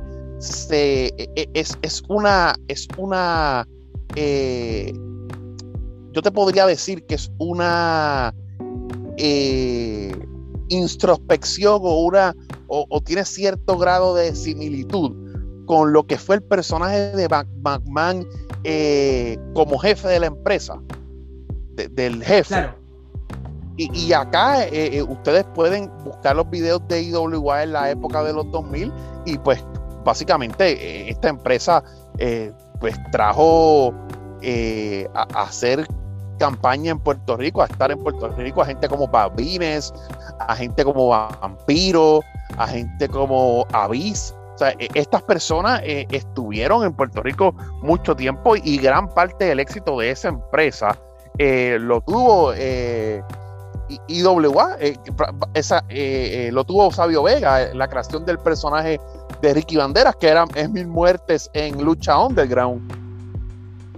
Así es. y, todo, todo, toda esa, esa, esa renacer de la lucha libre en Puerto Rico, de momentos espectaculares, eh, pues se deben, ¿verdad?, a, Sabio Vega. Y justamente, y nuevamente haciendo el paréntesis, vale mencionar que para este entonces, para todos de los eh, mediados de los 90, principios de los 2000, vale decir que al igual como hoy en día nosotros los fanáticos más actuales respetamos el producto que está haciendo Japón en la lucha libre, que lleva muchísimos años, que es lo que hace en México, en el caso de Latinoamérica, Puerto Rico también sigue siendo una gran casa de la lucha libre y con empresas muy importantes, porque vale decir que fue la IWA donde también lucharon, luchó la, The Rock, luchó Undertaker, Kane. Kane, sí. Tuvieron participación en algunos eventos de Puerto Rico, gracias también a que Sabio Vega era, eh, participaba también en conjunto sí, ah, de hecho hay, hay historia, hay, hay, ¿verdad? Hay eh, una entrevista de Sabio Vega muy buena. Eh, los fanáticos la pueden buscar, entrevista de Sabio Vega eh, con su hermano Denis Rivera, la pueden buscar en, YouTube, donde Sabio dice que con temor se acercó a Vince McMahon y le dijo, Vince, préstame, vamos a hacer tal evento en Puerto Rico, préstame al Undertaker, necesito a Mankind, necesito a Kane, necesito a estos luchadores que eran amigos de Sabio Vega. Y Vince les dijo, sí, te los presto, eh, lo único que te voy a pedir es que no se lesionen. O sea, es que, no se Algo que hoy en día no veríamos por ninguna de las formas. Por ningún lado. Y, de hecho, Sabio mismo este, este, eh, cuenta de que él personalmente se aseguró de cuadrar y de los finales, las luchas, de estos luchadores de WWE que les habían prestado, eh, ponerle oponentes que fueran safe, este, que uh, salieran y llegaran en los vuelos correctos. O sea que Sabio se encargó de hacerle caso a su jefe en todo lo que, lo que eh, Vince le había pedido. Eso, eso, habla muy bien de la relación que tenía Sabio Vega con Vince, de la confianza que le tenían, porque hoy en día una un, un préstamo así sería impensado. Lo más cercano tendría que ser la relación que ha tenido Triple H con NXT, con las independientes en Europa, con, con Progress, con ICW o con Evolve, donde algunas superestrellas de NXT terminaron yendo a esas empresas y viceversa. Quienes eran las grandes figuras de esas independientes llegaron a WWE a NXT. Sí, fuera de eso es impensable, como tú dices. Justamente, y aquí tenemos este gran debut de Stone Cold como rudo, que en ese tiempo también venía con algo muy importante que es el campeonato del el, Million Dollar Championship, que regresa con Stone Cold. Con Stone Cold. ¿Y quién lo diría, Douglas? Porque Stoning Steve Austin es alguien que no funcionó para nada en WCW. Claro. Aquí, aquí venía como con otro personaje, no recuerdo. No venía como el Ringmaster, ¿no? Sí, era como el Ringmaster, era, era el Ringmaster, sí. Era el Ringmaster, el Ringmaster Steve Austin, creo que era. Me, sí, me acuerdo, ¿sabes? Me acuerdo, no voy a, este caso todavía yo no nacía, pero pues perdón, no, no, sí había nacido ya para WrestleMania, pero era muy pequeño, por supuesto. Pero recuerdo el personaje porque eh, yo jugué el WWE 2K16, que aparece esta lucha. Sabio Vega contra Stone Cold en ese juego, la recuerdo bien. Pasemos a como bien dijiste tú, un regreso inesperado y que tampoco tiene mucho impacto, que es el regreso del Ultimate Warrior, quien se enfrenta a un debutante, Hunter Herms Hensley, Triple H. Y el último trasfondo le hace un squash a quien llegara a ser más adelante Triple H. Aquí tengo la lucha duró un minuto 36 segundos esa lucha tiene un trasfondo también. Por favor. Esa lucha, primero, que es eh, Vince McMahon prácticamente en esta ocasión buscando al Ultimate Warrior para decirle te necesito porque mis grandes ex estrellas están en WCW.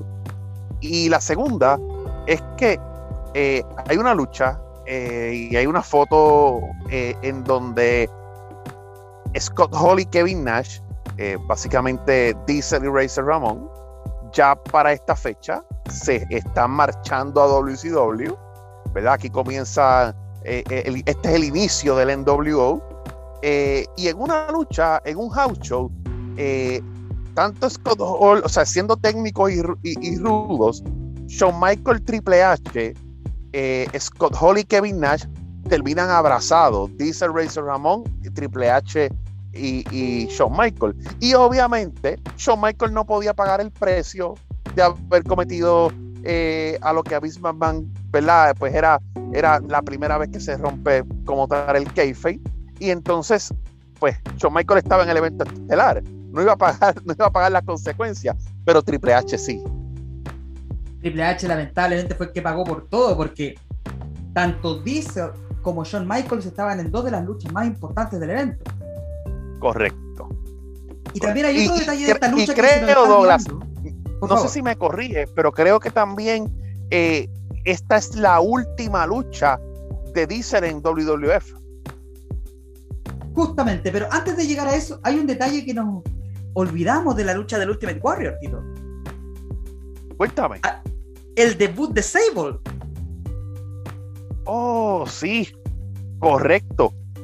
la primera aparición de la gran Sable, personaje que irrumpe en la división femenina y va a ser un personaje importante en la Attitude Era, y que hoy en día es la esposa de Brock Lesnar. Correcto. Por lo tanto, ella tiene su debut en esta lucha y Ahora pasamos a lo que planteaba Tito recientemente, que es Diesel, ahora como rudo, quien decide ir por la racha del Undertaker. En esta gran lucha donde Undertaker derrota a Diesel y el invicto se mantiene con 5-0, derrotando a este gigante. Y como bien dijo Tito, ya esta es de las últimas luchas de Diesel en WWE antes de pasar a WCW junto con Scott Hall y convertirse en los Outsiders Ah, había buena historia. Había buena historia aquí, Douglas, porque básicamente, eh, como, como habíamos hablado antes, Bret Hart venía de ganar el campeonato a Diesel y, pues Diesel pues, pues eh, prácticamente no había podido recuperar ese campeonato por eh, las intervenciones del Undertaker. El Undertaker también le había costado a Diesel. O sea, ellos tenían mala sangre ya para esta lucha. No sé si recuerdas que hubo evento antes es cuando creo que se abre la jaula, ¿verdad que sí? Creo que están peleando en una en, jaula y entonces eh, eh, eh, Bret Hart gana pues porque hay una interferencia entre, entre Undertaker y Diesel. Ahí me pierdo, no, no, recuerdo. Tal vez habría que buscarlo en la network, pero, pero entiendo que sí, entiendo que esa es, por eso comienza esta rivalidad. Ah, Douglas, y no se nos puede escapar la primera lucha cinematográfica. Justamente íbamos por ahí. Y, qué buen detalle diste. La primera lucha cinematográfica como tal. Porque tenemos a Roddy Roddy Piper enfrentando a Goldust, mejor conocido como Dustin Rhodes, que hoy lo podemos ver en All Wrestling, en una Hollywood Backlog Match. Tenemos esta esta lucha callejera donde se da, donde Roddy Piper y Goldust se dan por todos lados. Cuéntanos, Tito, ¿qué te parece este combate? Pues mira, en la época imitan un poco la persecución de O.J. Simpson también. sí. Eh, pero, pero te tengo que comentar que he estado, cuando me dijiste que íbamos a, hablar de este show, la comencé a ver algunas cosas eh, en particular. Y realmente cualquier canal o cualquier producción de televisión hoy en día le hubiese censurado el personaje a Goldos a Vince McMahon. Ah, claro, era un personaje para ese entonces que estaba al filo. Al filo, correcto. De, hecho, e, eso era lo que yo recuerdo me causa mucha risa, porque antes de ese WrestleMania hay un cara a cara entre Roddy Piper y y, y, eh, perdóname, entre, Roddy Piper y Goldos, y Goldos intenta como que mirar debajo de la falda de Piper. Era un personaje muy, eh, muy fuera del producto PG, muy fuera del producto semifamiliar que pudiéramos, pudiéramos pensar de ese tiempo que, ya podríamos decir que hay unos pequeños atifos de lo que iba a ser la actitudera. Sí, ya, ya, hay unos, ya hay unos pequeños, unas pinceladas de lo que iba a ser la actitud era, pero déjame decirte algo. Si algún personaje es memorable de la actitud era, es Goldust. O sea, realmente eh, Dusty Rose, eh, Dusty Ronalds, eh, el hermano de Cody, el hijo de Dusty Rose, nadie, realmente nadie lo va a conocer o, o él no va a tener un legado jamás así siempre la gente lo va a recordar como Goldust. Así es, sin duda alguna. Y mira, aquí te tengo un dato interesante sobre este combate. Porque eh, obviamente vemos aquí a Roddy Piper enfrentando a Goldust, que termina ganando la lucha Roddy Piper. Pero esta no era la lucha original. ¿Tú sabías eso? Cuéntame. La lucha original, según los últimos, según reportes, que el plan era Goldust contra Razor Ramón. Pero ¿qué sucede? Que además de lo que tú mencionaste, también Razor Ramón es suspendido por, eh, por, los directivos de la empresa, ya que obviamente eh, tuvo conductas antiprofesionales, conductas fuera de lo común, aparte de todos sus problemas de alcoholismo que, se dieron a conocer más adelante, pero sí. Eh, prácticamente se le pasó la mano con Goldust en unos shows en vivo, eh, en una transmisión televisiva dijo palabras eh, insolentes, un lenguaje bastante vulgar, podríamos decir. Y eso termina suspendiendo a Rey Ramón de, de, la pantalla y sacándolo de los planes para WrestleMania. Y después con lo del click eso aumenta más todavía.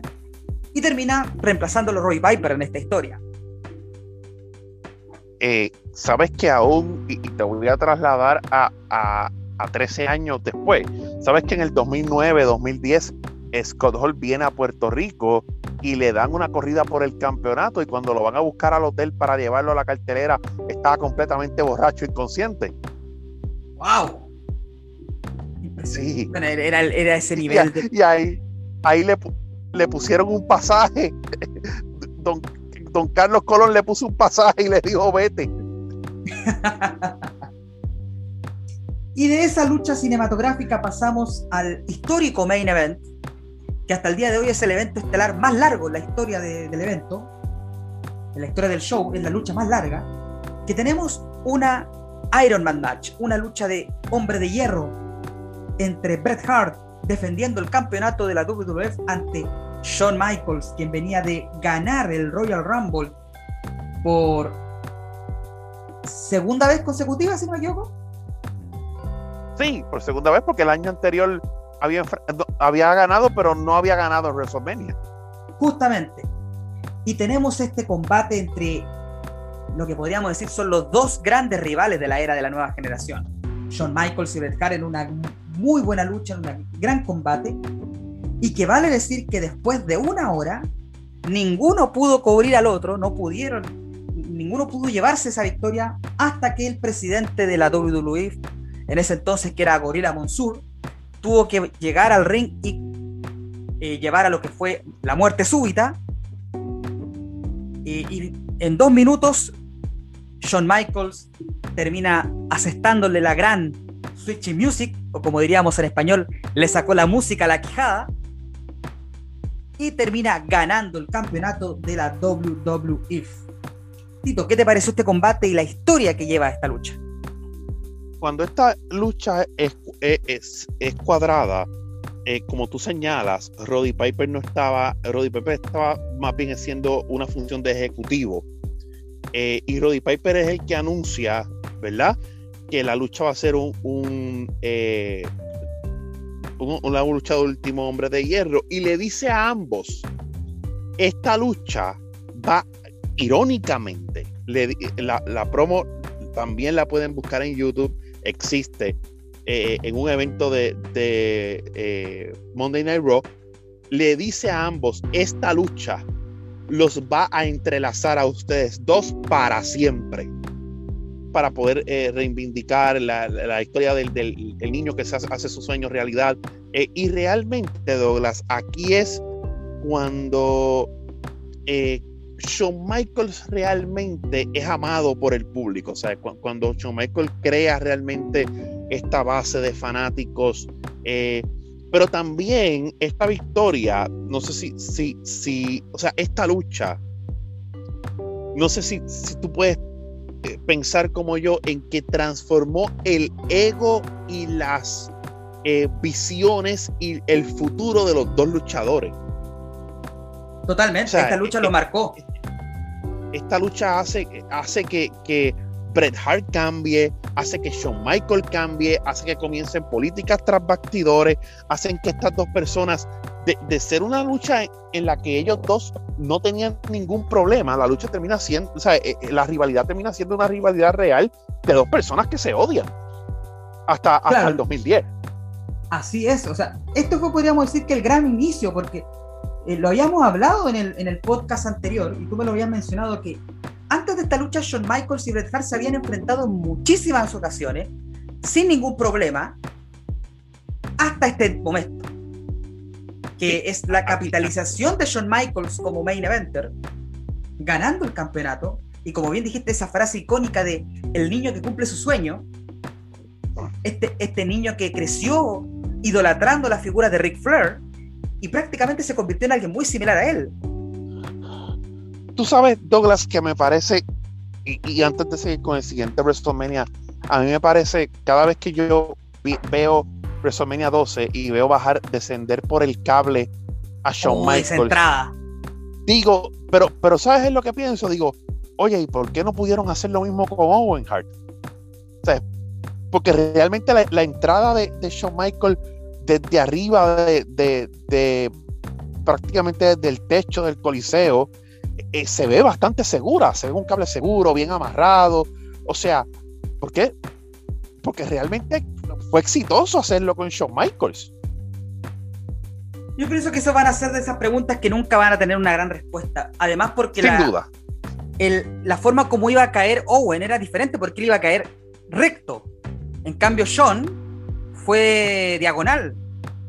Sí, fue diagonal. Eh, la, eh, caída era distinta y iba a ser más en lenta. El caso de, en el caso de Owen era como, como la de Sting. Muy similar a la de Sting, claro. Muy similar a la de Sting. Que vale decir con Owen que tenía un personaje terrible, este personaje de Blue Blazer. Oh, horrible, sí, sí. Pasemos entonces, y como bien habíamos hablado en, los, en las ocasiones anteriores, los WrestleMania, incluso en este tiempo, se siguen teniendo que analizar back to back uno después de otro. Sí, claro que sí. Porque el plan original para WrestleMania 13, y ahí pasamos a la noche del 23 de marzo del 97, que sucede en, en Illinois, en el Rosemont Horizon, el plan que todos pensaran, los, los, fanáticos pensaban, y que originalmente eran los planes de WWF, era la gran revancha entre Shawn Michaels con Bret Hart pero parece que iba a ser al revés, que esta vez Shawn Michaels iba a llegar como el campeón. Pero aquí suceden varias cosas, y Tito ya lo mencionó momentos atrás, que tanto Bret Hart como Shawn Michaels cambian después del Iron Man match, en lo personal, en la vida real, fuera de Kayfabe. El ego nuevamente toma parte importante en, este, en esta historia. Y llegamos a los primeros meses del 97 y Shawn Michaels decide retirarse de, por, un, por, un par de, por un par de meses de, de la lucha libre porque supuestamente perdió su sonrisa. ¿Qué piensas tú, Tito, de ese momento? Mira, eh, aquí, eh, aquí comienza, ¿verdad? Lo, lo, que es el camino hacia uno de los momentos más importantes, pero para mí el 1997 es uno de mis años favoritos en la lucha libre. Eh, un buen WrestleMania, eh, todo lo que sucedió, eh, esta guerra entre se, reúne nuevamente el, el ascenso de Stone Cold, el Double Turn, se reúne nuevamente el Heart Foundation, este, además de esto, pues hay otros regresos a la compañía, ¿verdad? Eh, el, loco de Brian Pillman hace su aparición, su aparición en WWF, regresa eh, alguien como British Bulldog, este, empieza a notarse claramente eh, la actitud era. o sea, para mí el, el WrestleMania 13 es un WrestleMania que me gusta, es un WrestleMania que tiene lo que yo podría decir una de mis primera o segunda lucha favorita de todos los WrestleMania, en la lucha de Bret Hart y Stone Cold. Eh, y, como tú dices, eh, yo creo que cuando Vince le propuso hacer a, a, Bret Hart y a Shawn Michaels la lucha del último hombre en pie, eh, tenía la idea de que Shawn Michaels podía color, era el momento de Shawn Michaels, pero que Shawn Michaels tenía que devolver ese favor el año siguiente. Y mucha gente reporta que Shawn Michaels dijo, yo no voy a perder con Bret Hart, que se las resuelvan como ellos quieran, eh, pero pues yo estoy lesionado, hace la promo de que perdió su sonrisa, entrega el campeonato, eh, por algún momento pensamos de que se va a mantener, eh, entonces el evento estelar va a ser Undertaker contra Bret Hart, pero ahí pues entonces pues las cosas cambian. Ahí, en ese camino de WrestleMania hubo varios cambios titulares. Claro, justamente. Y aquí se da esto que HBK perdió su sonrisa, dejó vacante el campeonato y lo gana alguien que hasta ese momento no habíamos vuelto, o sea, alguien que regresa al estelarismo después de muchos años con un nuevo personaje que es Psycho Sid. Psycho Sid gana el campeonato luego de, su, tiempo que era Sid, eh, Justice, o que después pasó a Sid Vicious. Eh, Douglas, y, y para, porque eso está atado con el Ultimate Warrior también, porque en, un evento antes de SummerSlam, eh, creo que se llamaba In, Your House International Incidents, eh, Shawn Michaels, Ahmed Johnson y el Ultimate Warrior iban a enfrentar a Cam Cornette, o sea, a Yokozuna, Owen Hart y British Bulldog. Pero sale de la empresa porque no asistía a los eventos, o sea, porque eh, hacía lo que le daba la gana, como siempre, el Ultimate Warrior, y entonces es reemplazado, regresa a la empresa Psycho. Eh, ah, y entonces, pues, como amigo de Shawn Michael, y obviamente después detrás del título, y es, es increíble pensar que la actitud en ese Survivor Series de Psycho Sid, no sé si recuerda que él lastimó con una cámara a, José Latorio. Sí. Pero era el favorito del público, increíblemente, frente a Shawn Michaels. La gente estaba detrás de Psycho Sid. Y eso justamente lo lleva a ganar el campeonato. Eh, si la memoria no me falla, creo que fue un torneo, un torneo corto, para declarar un nuevo campeón. Sí. Pero aquí hay otra cosa también que sucede y que no podemos dejar de hablar. Royal Rumble 1997. ¿Quién es ganado? ¿Quién es? Hasta, un momento lo estaba ganando Bret Hart. Pero aquí aparece nuevamente la figura del gran Stone Cold Steve Austin. Bueno, Bret Hart lo gana porque Stone Cold realmente es eliminado, pero los árbitros no lo ven. Justamente esta eliminación. Eh, Stone Cold había sido eliminado, los árbitros. Nadie ve la eliminación como es una regla que los árbitros tienen que ver cuando uno es eliminado, Stone Cold aprovecha y termina votando a Brett y gana el Royal Rumble por primera vez en su carrera. Este Stone Cold que venía con todo después del King of the Ring.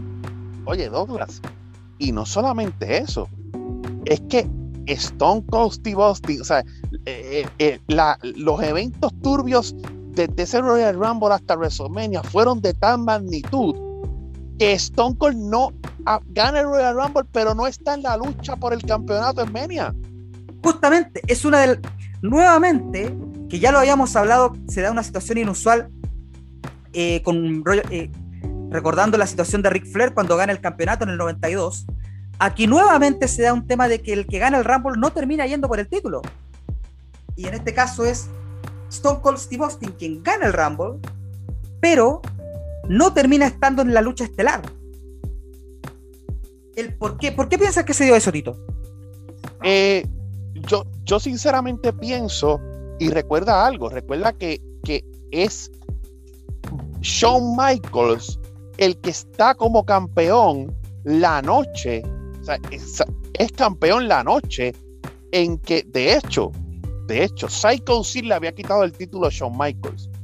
Ese, ese Royal Rumble es en San Antonio para que precisamente Shawn Michaels, que es de San Antonio, recuperara el título.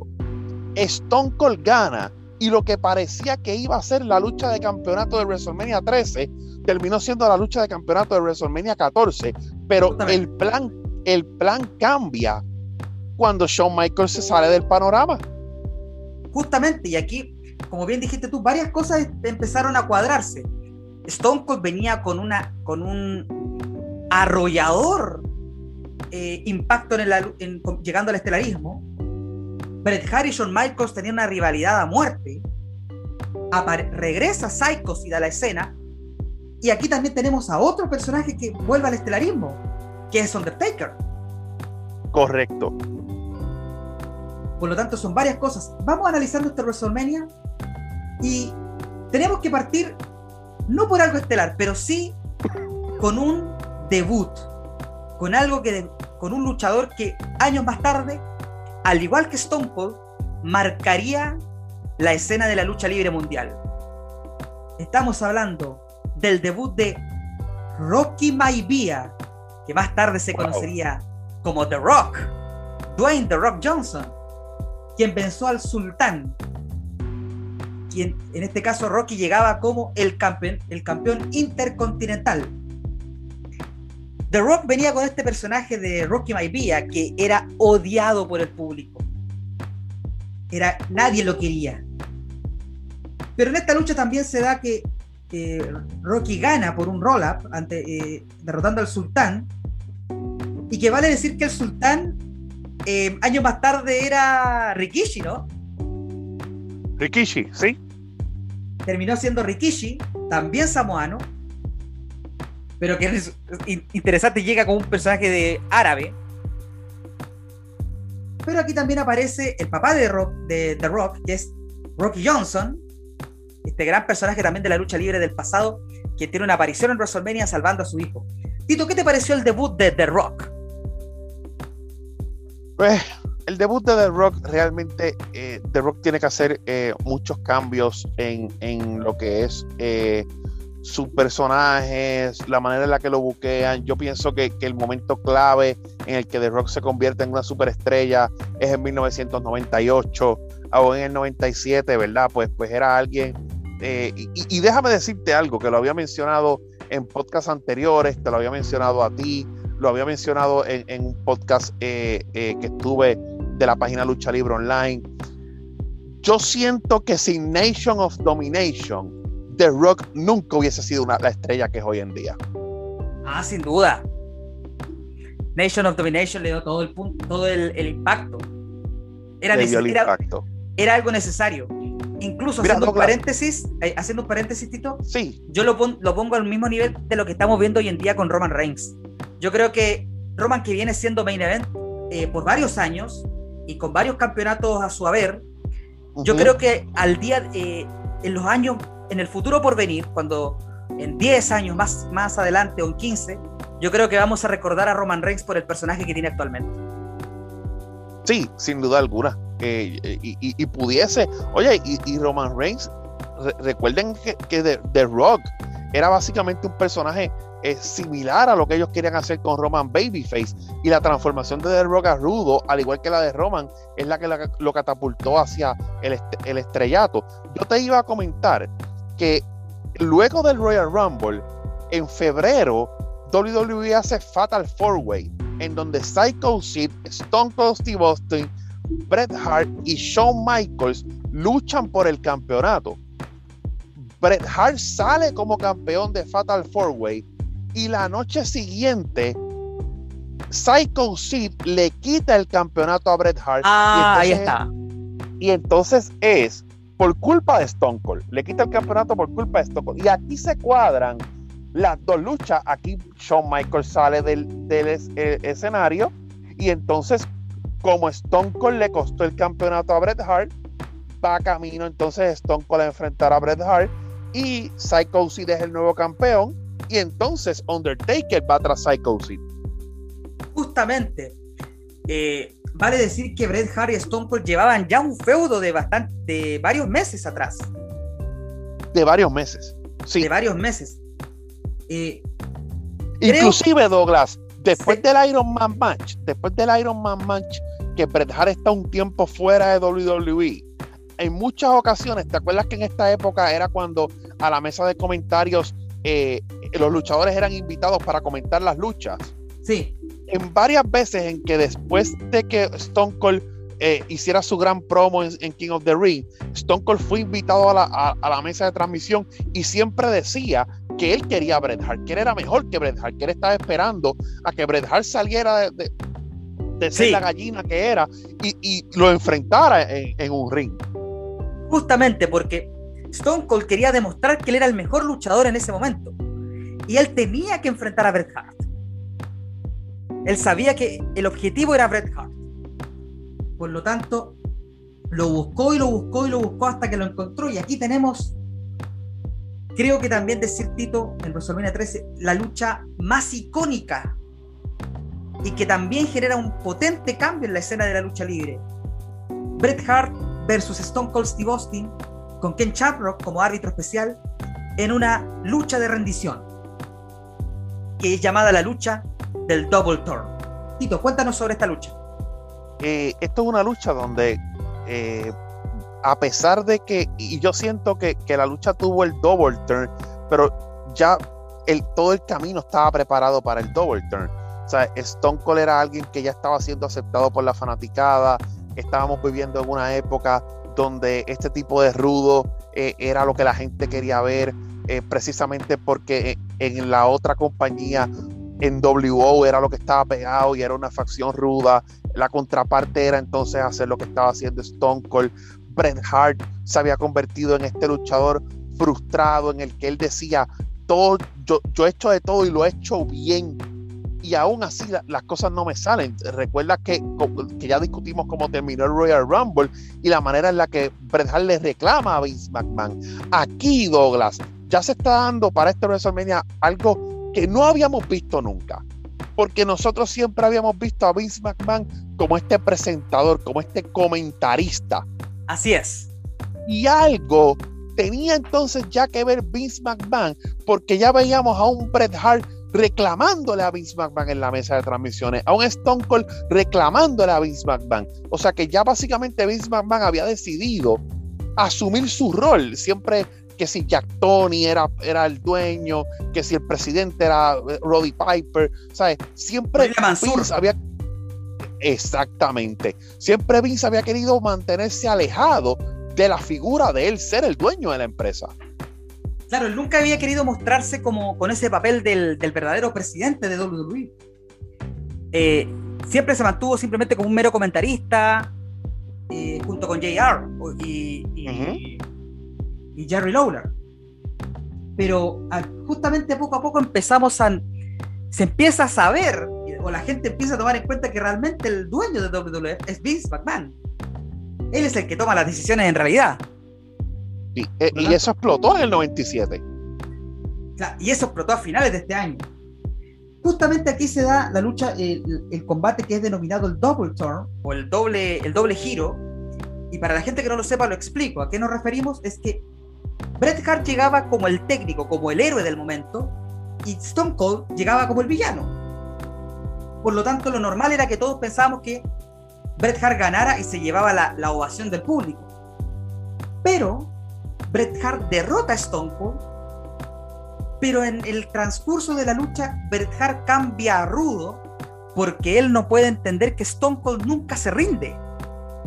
Stone Cold no puede, eh, no logra, no cae por ninguna de las, de las llaves o de los movimientos que hace Bret y el público empieza a apoyar a Stone Cold y a esta forma de ser de que, de que no importa lo que haga Brett, siempre se va a levantar y siempre se va a mantener. Entonces, Brett le hace el, el sharpshooter a, a Stone Cold Steve Austin y Austin en una escena icónica queda inconsciente, por lo que nunca se rindió, pero que en Shamrock tuvo que detener la lucha. E incluso Shamrock tuvo que atacar a, Bret Hart para impedir que, siguiera con, todo con toda la brutalidad que estaba haciendo. Había mucha sangre, eh, se notaba la, eh, brotaba esa rivalidad, lo que a uno le gusta mucho en, el wrestling, que es cuando la historia toma parte del combate y se siente, se siente una lucha impactante. Esta lucha tiene cinco estrellas por Dave Mercer también. Y, se siente, y se siente un feudo, o sea, se siente un feudo eh, real. O sea, eh, y, la lucha estaba preparada para eso o sea, la lucha tiene dos sentidos. Tiene el, sentido de que Bret Hart la gana, pero Stone Cold nunca se rinde. Básicamente lo que hace es que quede inconsciente. Bret aún así con Stone Cold inconsciente lo sigue atacando y entonces Shamrock es el que interviene y ahí entonces te, te enseñan el por qué Kane Shamrock era el árbitro de esta lucha. O sea, realmente era porque era la única persona que tal vez en el momento podía detener el que Bret siguiera atacando a, Stone Cold. Justamente, y vale también eh, contextualizar para la gente que no, lo, que no lo recuerda, que en Shamrock, que tuvo una gran un, gran momento de carrera en WWF y que el, el último tiempo lo vimos en Impact Wrestling, eh, él viene de las artes marciales mixtas. Él fue, él fue uno de los primeros campeones de la UFC. Sí. Eh, un, tipo, un peleador experto al nivel de hoy en día Brock Lesnar. O al nivel de Conor McGregor. Ajá. Y yo creo que es el primero que hace esa transición. Yo creo que es el primero verdadero peleador de UFC que llega a WWE. Justamente, y así es. Porque los primeros tienden a ser eh, Ken Shamrock y el segundo por ahí viene a ser Dan Savern. Steve Blackman. Y Steve Blackman, justamente. Esos tres que. Eh, eh, Shamrock, en este caso la WWF, Dan Savern, que tiene una corrida en la, NWA y que también llega en su tiempo a WWF, pero no tuvo éxito. Y Steve Blackman también. Sí, y entonces vamos al evento estelar. Y vamos al evento estelar, por supuesto, con Psychosis que llegaba como campeón y enfrenta la racha del Undertaker en una lucha sin descalificación. Y aquí tenemos a Undertaker en su máxima capacidad en, un gran combate, quien cubre a Psycho Sid, luego también de la interferencia de Bret Hart en este main event. Y Taker gana el título aumentando el invicto 6 a 0, Tito. ¿Qué te parece? Wow, eh, eh, me parece que el haber eh, traído, y, y, yo, yo creo que, Douglas, que al final de cuentas, el que Shawn Michaels haya hecho su perreta backstage y de no querer salir, yo creo que ayudó a que la lucha de Stone Cold y Bret Hart tuviera lo memorable que es. Eh, te, soy, te soy honesto, este, para mí esa fue la lucha eh, estelar. Psycho Sid era un personaje bien creíble y, y ¿verdad? WWE pues apuesta entonces por algo que, usualmente no hacían y que usualmente no hacen, porque han sido pocas las veces en que realmente Undertaker ha, ha necesitado, ellos han tenido la necesidad de darle el título, pero creo que era pues, pues meritorio de la época. Eh, y, el año sigue siendo un año, este, eh, eh, tampoco es que, es que Undertaker dura mucho como campeón, o sea, realmente es Shawn Michael el que termina el año con el título y es Bret Hart el que tiene el título la mayoría del año. O sea que, que el, 97 fue un año de cambios, de, cambios eh, significativos y de cambios que no solamente cambiaron ese año, cambiaron el mundo de, la lucha libre eh, para siempre, pero esto tiene la explicación de que obliga a Vince McMahon. Sea, recuerda que para este tiempo eh, WWE era el tiempo de, de las 83 semanas en donde Nitro ganaba todos los ratings frente a, WWE y, obliga a Vince a salir de lo que para nosotros es como que su zona de confort, como que lo que ha vivido en estos últimos años y lo convierte en, un producto más arriesgado. Así es, justamente. En este caso, eh, pasamos ya al 98, a WrestleMania 14, pero por supuesto no podemos dejar de mencionar eh, lo sucedido al final de ese año, pues, de, perdón, del, año 97. Hablemos un, poco de, del Montreal Screwjob, Tito. Hablemos del, del, robo de Montreal, lo que genera la salida de Bret Hart. Mira, aquí es cuando realmente tú ves que los egos explotan. aquí, eh, a, principios de año, eh, el contrato de Bret Hart estaba por, por, eh, por expirar y Vince McMahon le ofrece una tentadora oferta porque realmente Bret Hart no se quería ir. luego, Bret Hart le como, Vince le comunica a Bret Hart de que analice y estudie la oferta que le había hecho Eric Bischoff, porque realmente el negocio estaba malo, él estaba en segundo lugar y no le iba a poder cumplir. Eh, eh, el negocio, Douglas, el negocio era de 20 años, un contrato de 20 años. Justamente. O sea, un contrato que, un contrato que en el 97 se iba a vencer en el 2017, imagínate. Ese contrato era el que le ofrecía WCW. No, no, ese contrato era el que le ofrecía Vince. Ah. Brett, terminó aceptando un contrato de tres años por, y nueve millones de dólares de, de WCW. Algo que hoy en día jamás se volvería a dar. ¿Sabes? Y, y, ahí tú ves el, el, cómo Eric Bischoff utilizaba el dinero sin importar nada. Él lo que quería eran los luchadores. Y entonces, este, pues, eh, ya, ya cuando llegamos al Survivor Series, pues ya Bret Hart había aceptado el, contrato de, de, WCW. Bret Hart eh, sabía que tenía que despojar el título, pero había una guerra de egos con Shawn Michaels. Y Bret Hart le había dicho a Vince McMahon y, y le había dicho a Pat Patterson, le había dicho a mucha gente que él estaba dispuesto a perder el título, pero no en Montreal. Y, mucho menos contra Shawn Michael. Ese día, pues, Shawn Michael. Era la eh, casa de Bret Hart, era su hogar, su, tierra natal. Y, y, yo no sé, Douglas, si te das cuenta, porque hoy yo veo esa lucha y yo digo, Shawn sabía. Y de hecho, Shawn admite que sabía, pero Sean llega con una bandera de Canadá, se limpia la nariz con ella, le hace el símbolo, ahí había, ahí comenzó DX, le hace el símbolo de DX a la bandera, este, y, es muy y ese final con ese final con Brett marcando WCW. Sí, y, oye, y la figura de Ed Herner, porque si algo tenía Bret Hart en su confianza era que Al Herner era su amigo. Sí.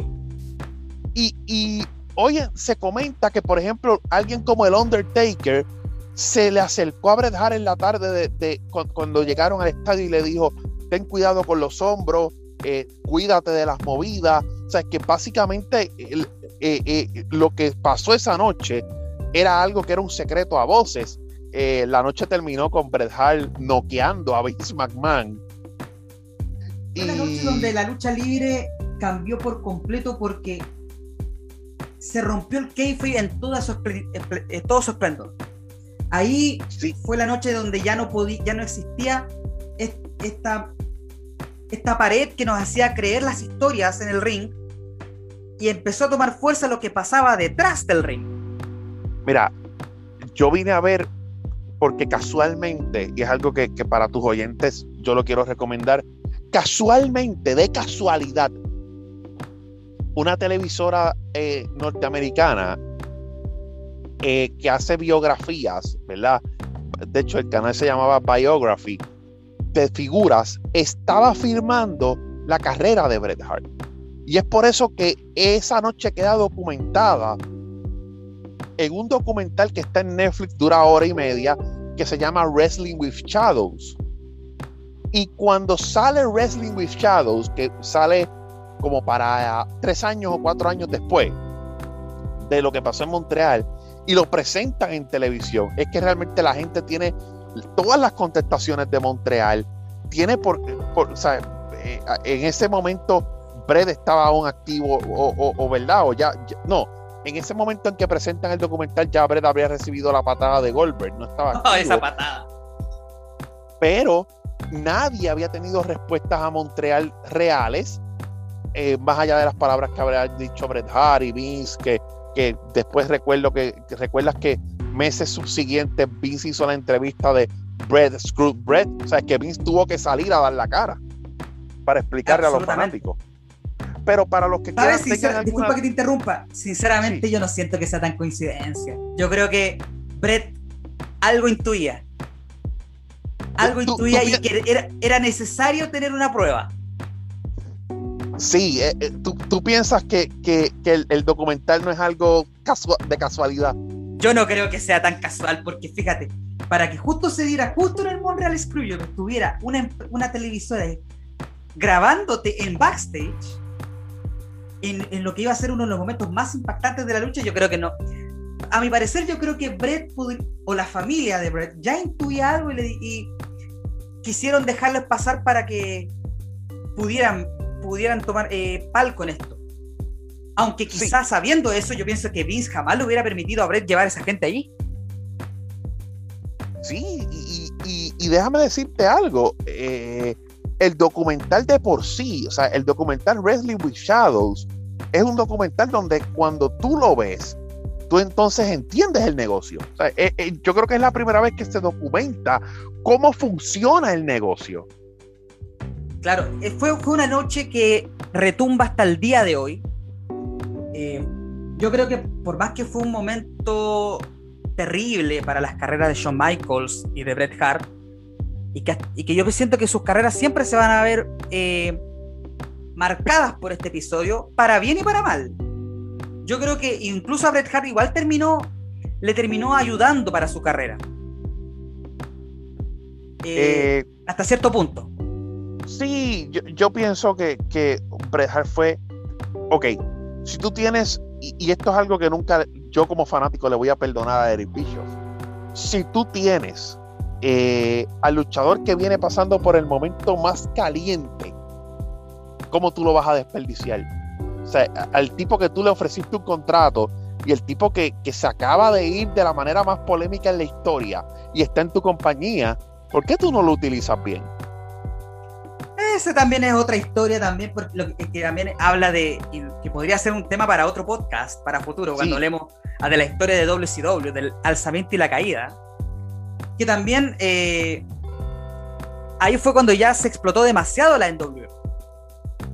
Sí, Creo que ya, ya era un punto ya que molestaba ya. Tenía varios miembros, lo explotaban al nivel como uno pensaría que explotan al Bullet Club hoy en día. Sí, y todo el mundo entraba y salía, y de momento tú eras, y de momento no eras, sí. Yo creo, yo creo, Douglas, que la llegada, de hecho, mucha gente lo marca así, que la llegada de Bret Hart en Starcade del 97 debió haber sido con la victoria de Sting sobre Hogan, la muerte de NWO. Justamente, y tendría que haberse dado un reinicio con, con Bret Hart como el, estelarista de WCW y al final no fue así. al final siempre apostaron por Hogan, por la NWO y por Goldberg. por Gold. Aunque tampoco fue tan malo con lo de Goldberg, pero creo que al final el apostar demasiado a Hogan fue lo que terminó yendo para bien y para mal en WCW. Y, y, yo creo que un feudo, yo creo que hubiese sido bien memorable, un feudo bien hecho, bien trabajado, bien construido entre Bret Hart y Sting. Yo, creo que, de acuerdo. que ahí, estaba, ahí estaba el dinero en WCW. Absolutamente. Pasemos entonces a hablar de, de, WrestleMania 14, que se ve impactado por lo que acabamos de hablar. Eh, para ya ir cerrando también el podcast. Claro. WrestleMania 14, que se da el 29 de marzo del 98 en Boston, Massachusetts, en el Food Center. Y que claro, las cosas habían cambiado para este punto y Vince McMahon deja su rol de comentarista y se convierte en lo que conocemos hasta el día de hoy en Mr. McMahon. Este villano, este, el jefe de la empresa que se convertiría en el villano más impactante de la era Attitude años posteriores. Pero claro, tenemos este WrestleMania 14 que marca varias cosas. Es el final de la carrera hasta ese momento de Shawn Michaels y la consolidación de Stone Cold Steve Austin. Pero todo parte en el Royal Rumble, Tito. Cuéntanos sobre ese evento. Bueno, eh, eh, al igual como te había comentado, que eh, Shawn Michaels había ganado dos Royal Rumble corridos, pues ahora es Stone Cold el que gana dos Royal Rumble de manera corrida. Aquí era que te iba a mencionar a, Owen Hart, porque hubiese sido muy bueno, Douglas. Lo que pasa es que, que en el camino estaba Stone Cold, que era la figura del momento. Pero hubiese sido espectacular que WWF hubiese aprovechado un feudo entre Shawn Michaels y Owen Hart, por lo que Shawn Michaels le había hecho al hermano de Owen. Sin duda, hubiera sido épico. La gran venganza. Sí, y aunque el pay-per-view D-Generation X, que es en diciembre del 97, termina con Owen Hart atacando a, Shawn Michaels, y tú piensas que por ahí es que van a ir. De hecho, yo hubiese hecho en Royal Rumble una lucha, porque si tenías Stone preparado para Mania no hay problema, pero yo hubiese hecho la lucha titular Owen Hart y, HBK en el Royal Rumble. Claro. Es que, es que ahí también pasa el tema de los egos, pues como hablamos antes. Eh, Vince quedó muy dolido con la familia Hart. Y con Brett especialmente. Y yo creo que por, ahí, desde ese punto nunca más volvió a ver también a Owen de la misma forma. Porque ahí también fue la caída de Owen Hart. Y luego Owen le parte el cuello a Stone Cold. Para variar. Donde Stone Cold no, jamás vuelve a ser el luchador que era. Justamente. Y aquí en el Royal Rumble del 98 sucede también un accidente impactante porque Shawn Michaels, que en ese momento defendió el campeonato ante Undertaker en una lucha de. en una casket, de una lucha de ataúd, Shawn Michaels termina lesionándose gravemente la espalda. La espalda. Por lo tanto, en backstage sabía que Shawn Michaels tenía que salir de, la acción. Y, él ya estaba pensando seriamente en, dejar la lucha libre por un tiempo. Por lo tanto, era el, eh. era el fin de esa primera parte de su carrera y lo que también se, entendería como el paso a una, a una nueva era. Yo, realmente solo sabremos quizás más adelante, ¿verdad? Hoy, en día Shawn Michael, pues sabemos la persona que es, pero yo creo que también en ese momento, Douglas, Shawn Michael no vivía los mejores momentos de su vida. Absolutamente, no lo vivía para nada. Pasemos entonces a hablar de WrestleMania 14. Claro. Que eh, tiene en gran parte el inicio de la era Attitude. Por supuesto, tenemos ya los primeros atisbos del personaje de The Rock, quien se enfrenta a Ken Shamrock por el campeonato intercontinental, reteniendo el campeonato por descalificación, en una lucha bastante olvidable. Tenemos la primera gran lucha del campeonato europeo de la WWF, donde Triple H se enfrenta a Owen Hart, reteniendo también este campeonato europeo.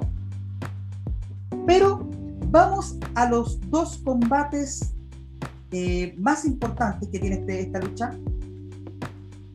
Y antes, de, por supuesto, del main event, porque nos vamos a extender bastante por varias cosas, hablemos de la gran rivalidad, la rivalidad entre los hermanos. Undertaker versus Kane.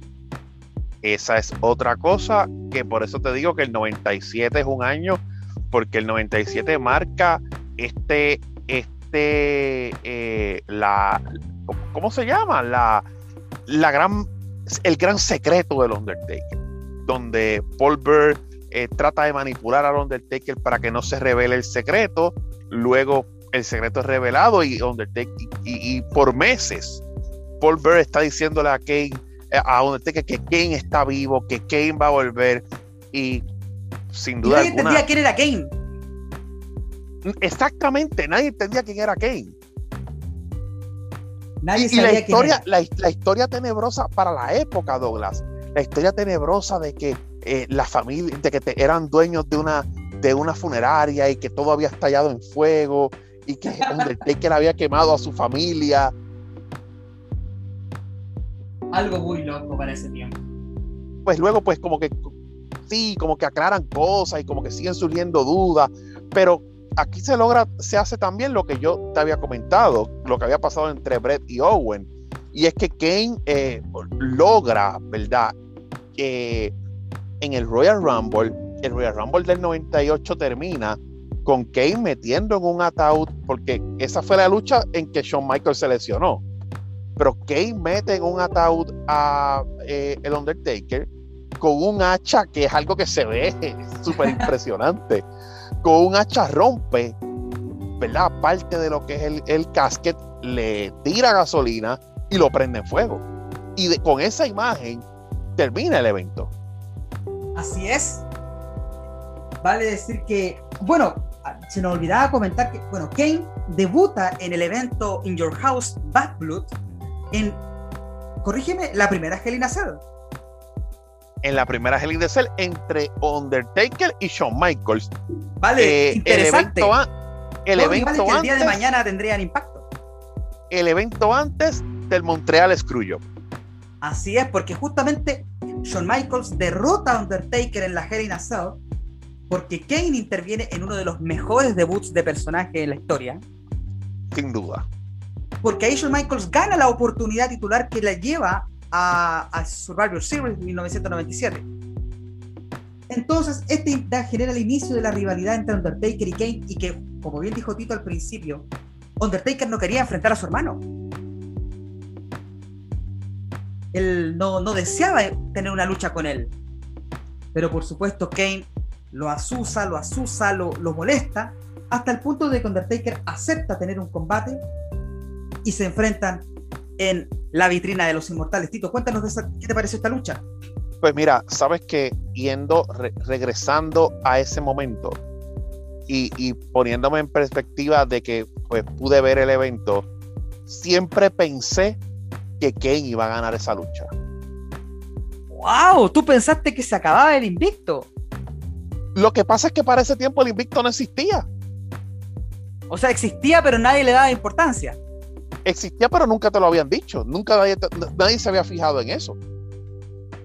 Claro. nadie, WWF, yo creo que ni, o sea, ni siquiera lo sabían. O sea, nunca nadie mencionó eso hasta muchos años después.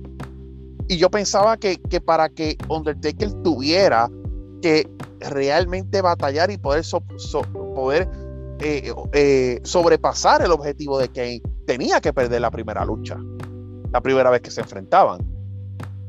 Yo pensaba que si Kane perdía luego de todo lo que había pasado, era como otro oponente más de transición para Taker. Y, y por eso, y como todos los que había tenido anteriormente que básicamente llegaban, lo atacaban, pero Taker siempre salía por la puerta ancha. En esta ocasión yo decía, no, para que se tiene. Y obviamente me sorprendió el que Undertaker ganara. Obviamente ellos pues mantuvieron el feudo y, supieron mantener a Kane relevante, porque luego de la lucha pues Kane ataca a Undertaker y pues el que se va, el que se va de pie básicamente es Kane pero eh, eh, es una eh, buena lucha. Me parece que, que Kane mejoró mucho en el ring y que Kane consiguió Glenn Jacobs, que, también en Puerto Rico tuvo mucho, muchos años, en los 91, 92, 93, como Doomsday, y que luego fue traído como el dentista y que luego fue traído como el fake diesel. En Kane, por fin encontró el personaje por el que lo íbamos a recordar siempre. Así es. Kane siempre será, sin lugar a dudas, el personaje por el cual vamos a, tener siempre en la cabeza a Glenn Jacobs. Y que lo catapultó y le dio tantas, tantas victorias, tantos premios. Y que marcó su historia, su legado. Y justamente después esta historia tiene bastante seguidilla en, en el año y también en los años posteriores, porque Undertaker y Kane se vuelven a enfrentar muchos años después en WrestleMania 20 con una historia completamente distinta. Eso es así. Pero por supuesto, cuando hablamos de Undertaker, siempre hay que hablar de Kane como uno de sus grandes rivales. Vamos a leer o como Su, o como su Douglas, o como tal vez su mayor rival. Su mayor rival, su mayor aliado también. También, sí. Su mayor rival y su mayor aliado. Vamos al evento estelar con Shawn Michaels defendiendo el campeonato de la WWF ante el ganador del Royal Rumble por segunda vez, Stone Cold Steve Austin. Shawn Michaels venía también con con Triple H, y en este caso ya venía como DX, D-Generation X, en todo su esplendor, Tito. Pero hay un personaje que se nos está quedando en el tintero y que me gustaría que tú hablaras al respecto, que tiene gran relevancia en esta lucha y que también tiene gran relevancia en lo que llevó a WWF a ganar la Monday Night Wars. Bueno, eh, ¿me estás hablando de Mankind o me estás hablando de Mike Tyson? Del segundo, Tito. Estoy hablando de Iron Mike, Tax, Mike Tyson. Pues mira, eh, Mike Tyson eh, es alguien a quien WWE recurre, es alguien que te están presentando desde eventos anteriores como que es un gran fanático y es alguien que tiene una que, que WWE no se arriesga en ponerlo como árbitro porque tal vez Mike Tyson no tiene los skills para ser árbitro, simplemente lo ponen como enforcer, ¿verdad? Como alguien que va a estar ahí. Eh, tiene un encontronazo con Stone Cold, se empujan y básicamente el resto del, del, road to WrestleMania, eh, Mike Tyson eh, es parte lógica por su actitud y por la forma de ser del grupo de DX pero esa noche pues todo termina de manera diferente. Así es. Vale decir también como datos interesantes, esto yo lo vine a saber en el documental que entrega la WWE en el network sobre, sobre esto WrestleMania, que Mike Tyson también venía de una situación súper polémica, que era por, lo habían suspendido del boxeo, creo que por uso de, de estupefacientes, de droga. Sí, sí, él había dado eh, positivo a sustancia y venía de una suspensión. De hecho, por eso es que se toma ese tiempo para estar en WWF. Claro, y él no quería, él, aunque no podía pelear, no quería salir de la, de la escena de, la cultura Quería estar en las, él quería estar en las noticias, quería ser un personaje relevante. ¿Y qué mejor momento le llegó la oferta de WWF? Te queda, uno, o sea, se aprovechó el uno del otro, sin duda absolutamente. Y ese encuentro, como bien lo mencionaste, es icónico el de Stone Cold con Mike Tyson. Es uno de los momentos más impactantes de la historia de Raw. Sí, sí. Y, la manera en la que eh, eh, Stone Cold gana la lucha y Shawn Michael pues le reclama y, entonces pues Stone Cold celebra y todo con Mike Tyson. Y el knockout. No, no fueron no fueron pocos los que llegaron a pensar que pudiera haber sucedido una lucha entre Stone Cold y Mike Tyson.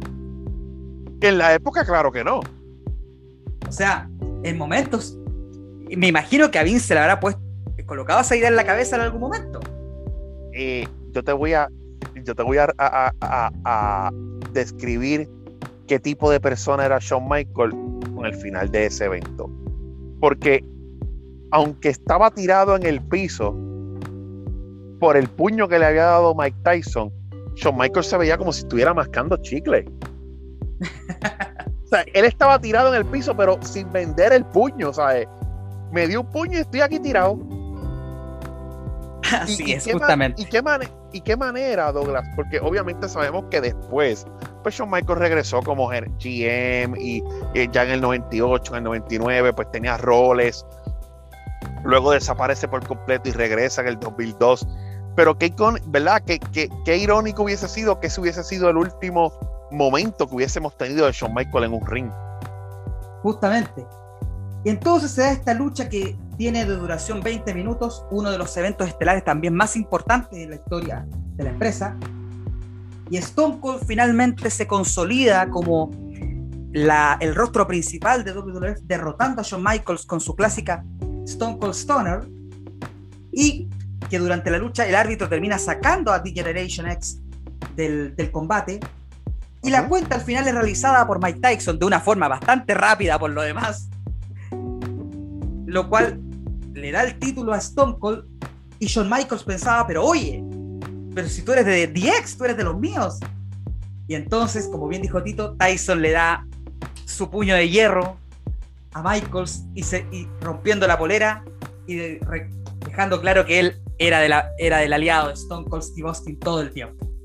Y celebraron juntos ese evento estelar de WrestleMania y lo que sería el principio de la era Attitude, la era de Stone Cold Steve Austin en los años posteriores.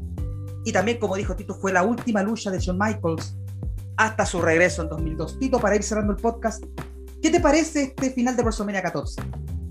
Eh, yo creo que es el final. Fíjate que hemos discutido todos los WrestleManias y yo creo que es el final en donde por primera vez se da eh, una figura que, por ejemplo, hace un conteo rápido, que, tenemos a la, a, la, a la, porque en años anteriores, como tú dices, habíamos tenido estrellas de la cultura pop, pero no envueltos directamente eh, con la lucha, esto de celebrar, esto del puño de Mike Tyson, o sea, esto es un cierre de WrestleMania a, a lo era Attitude. O sea, aquí, aquí se acabó el cierre de WrestleMania tradicional de alguien con el campeonato en una celebración legítima.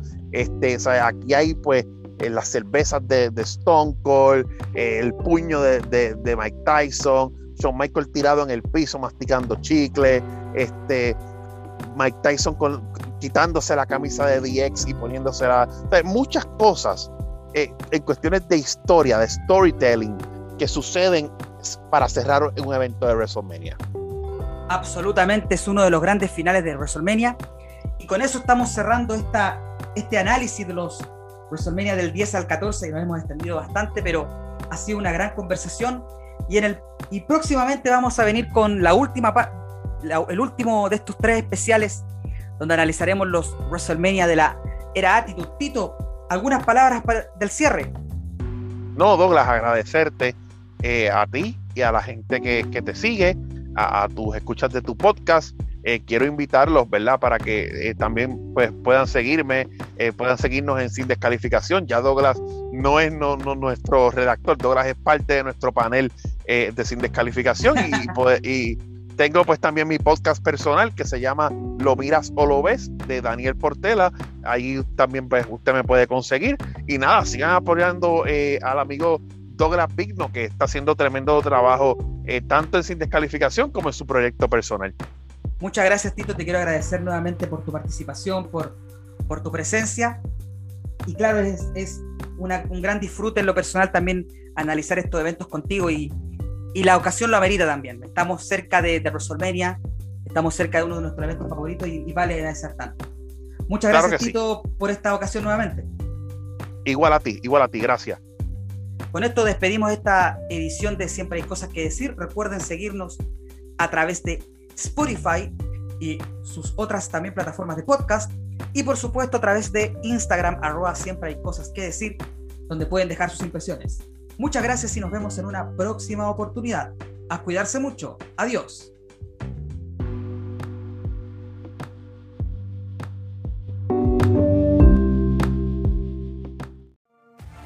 Comparte este capítulo a través de todas tus redes sociales utilizando el hashtag gato. Siempre hay cosas que decir. Y si quieres puedes seguirme a través de mis redes sociales, arroba PignoDB en Twitter e Instagram. Muchas gracias.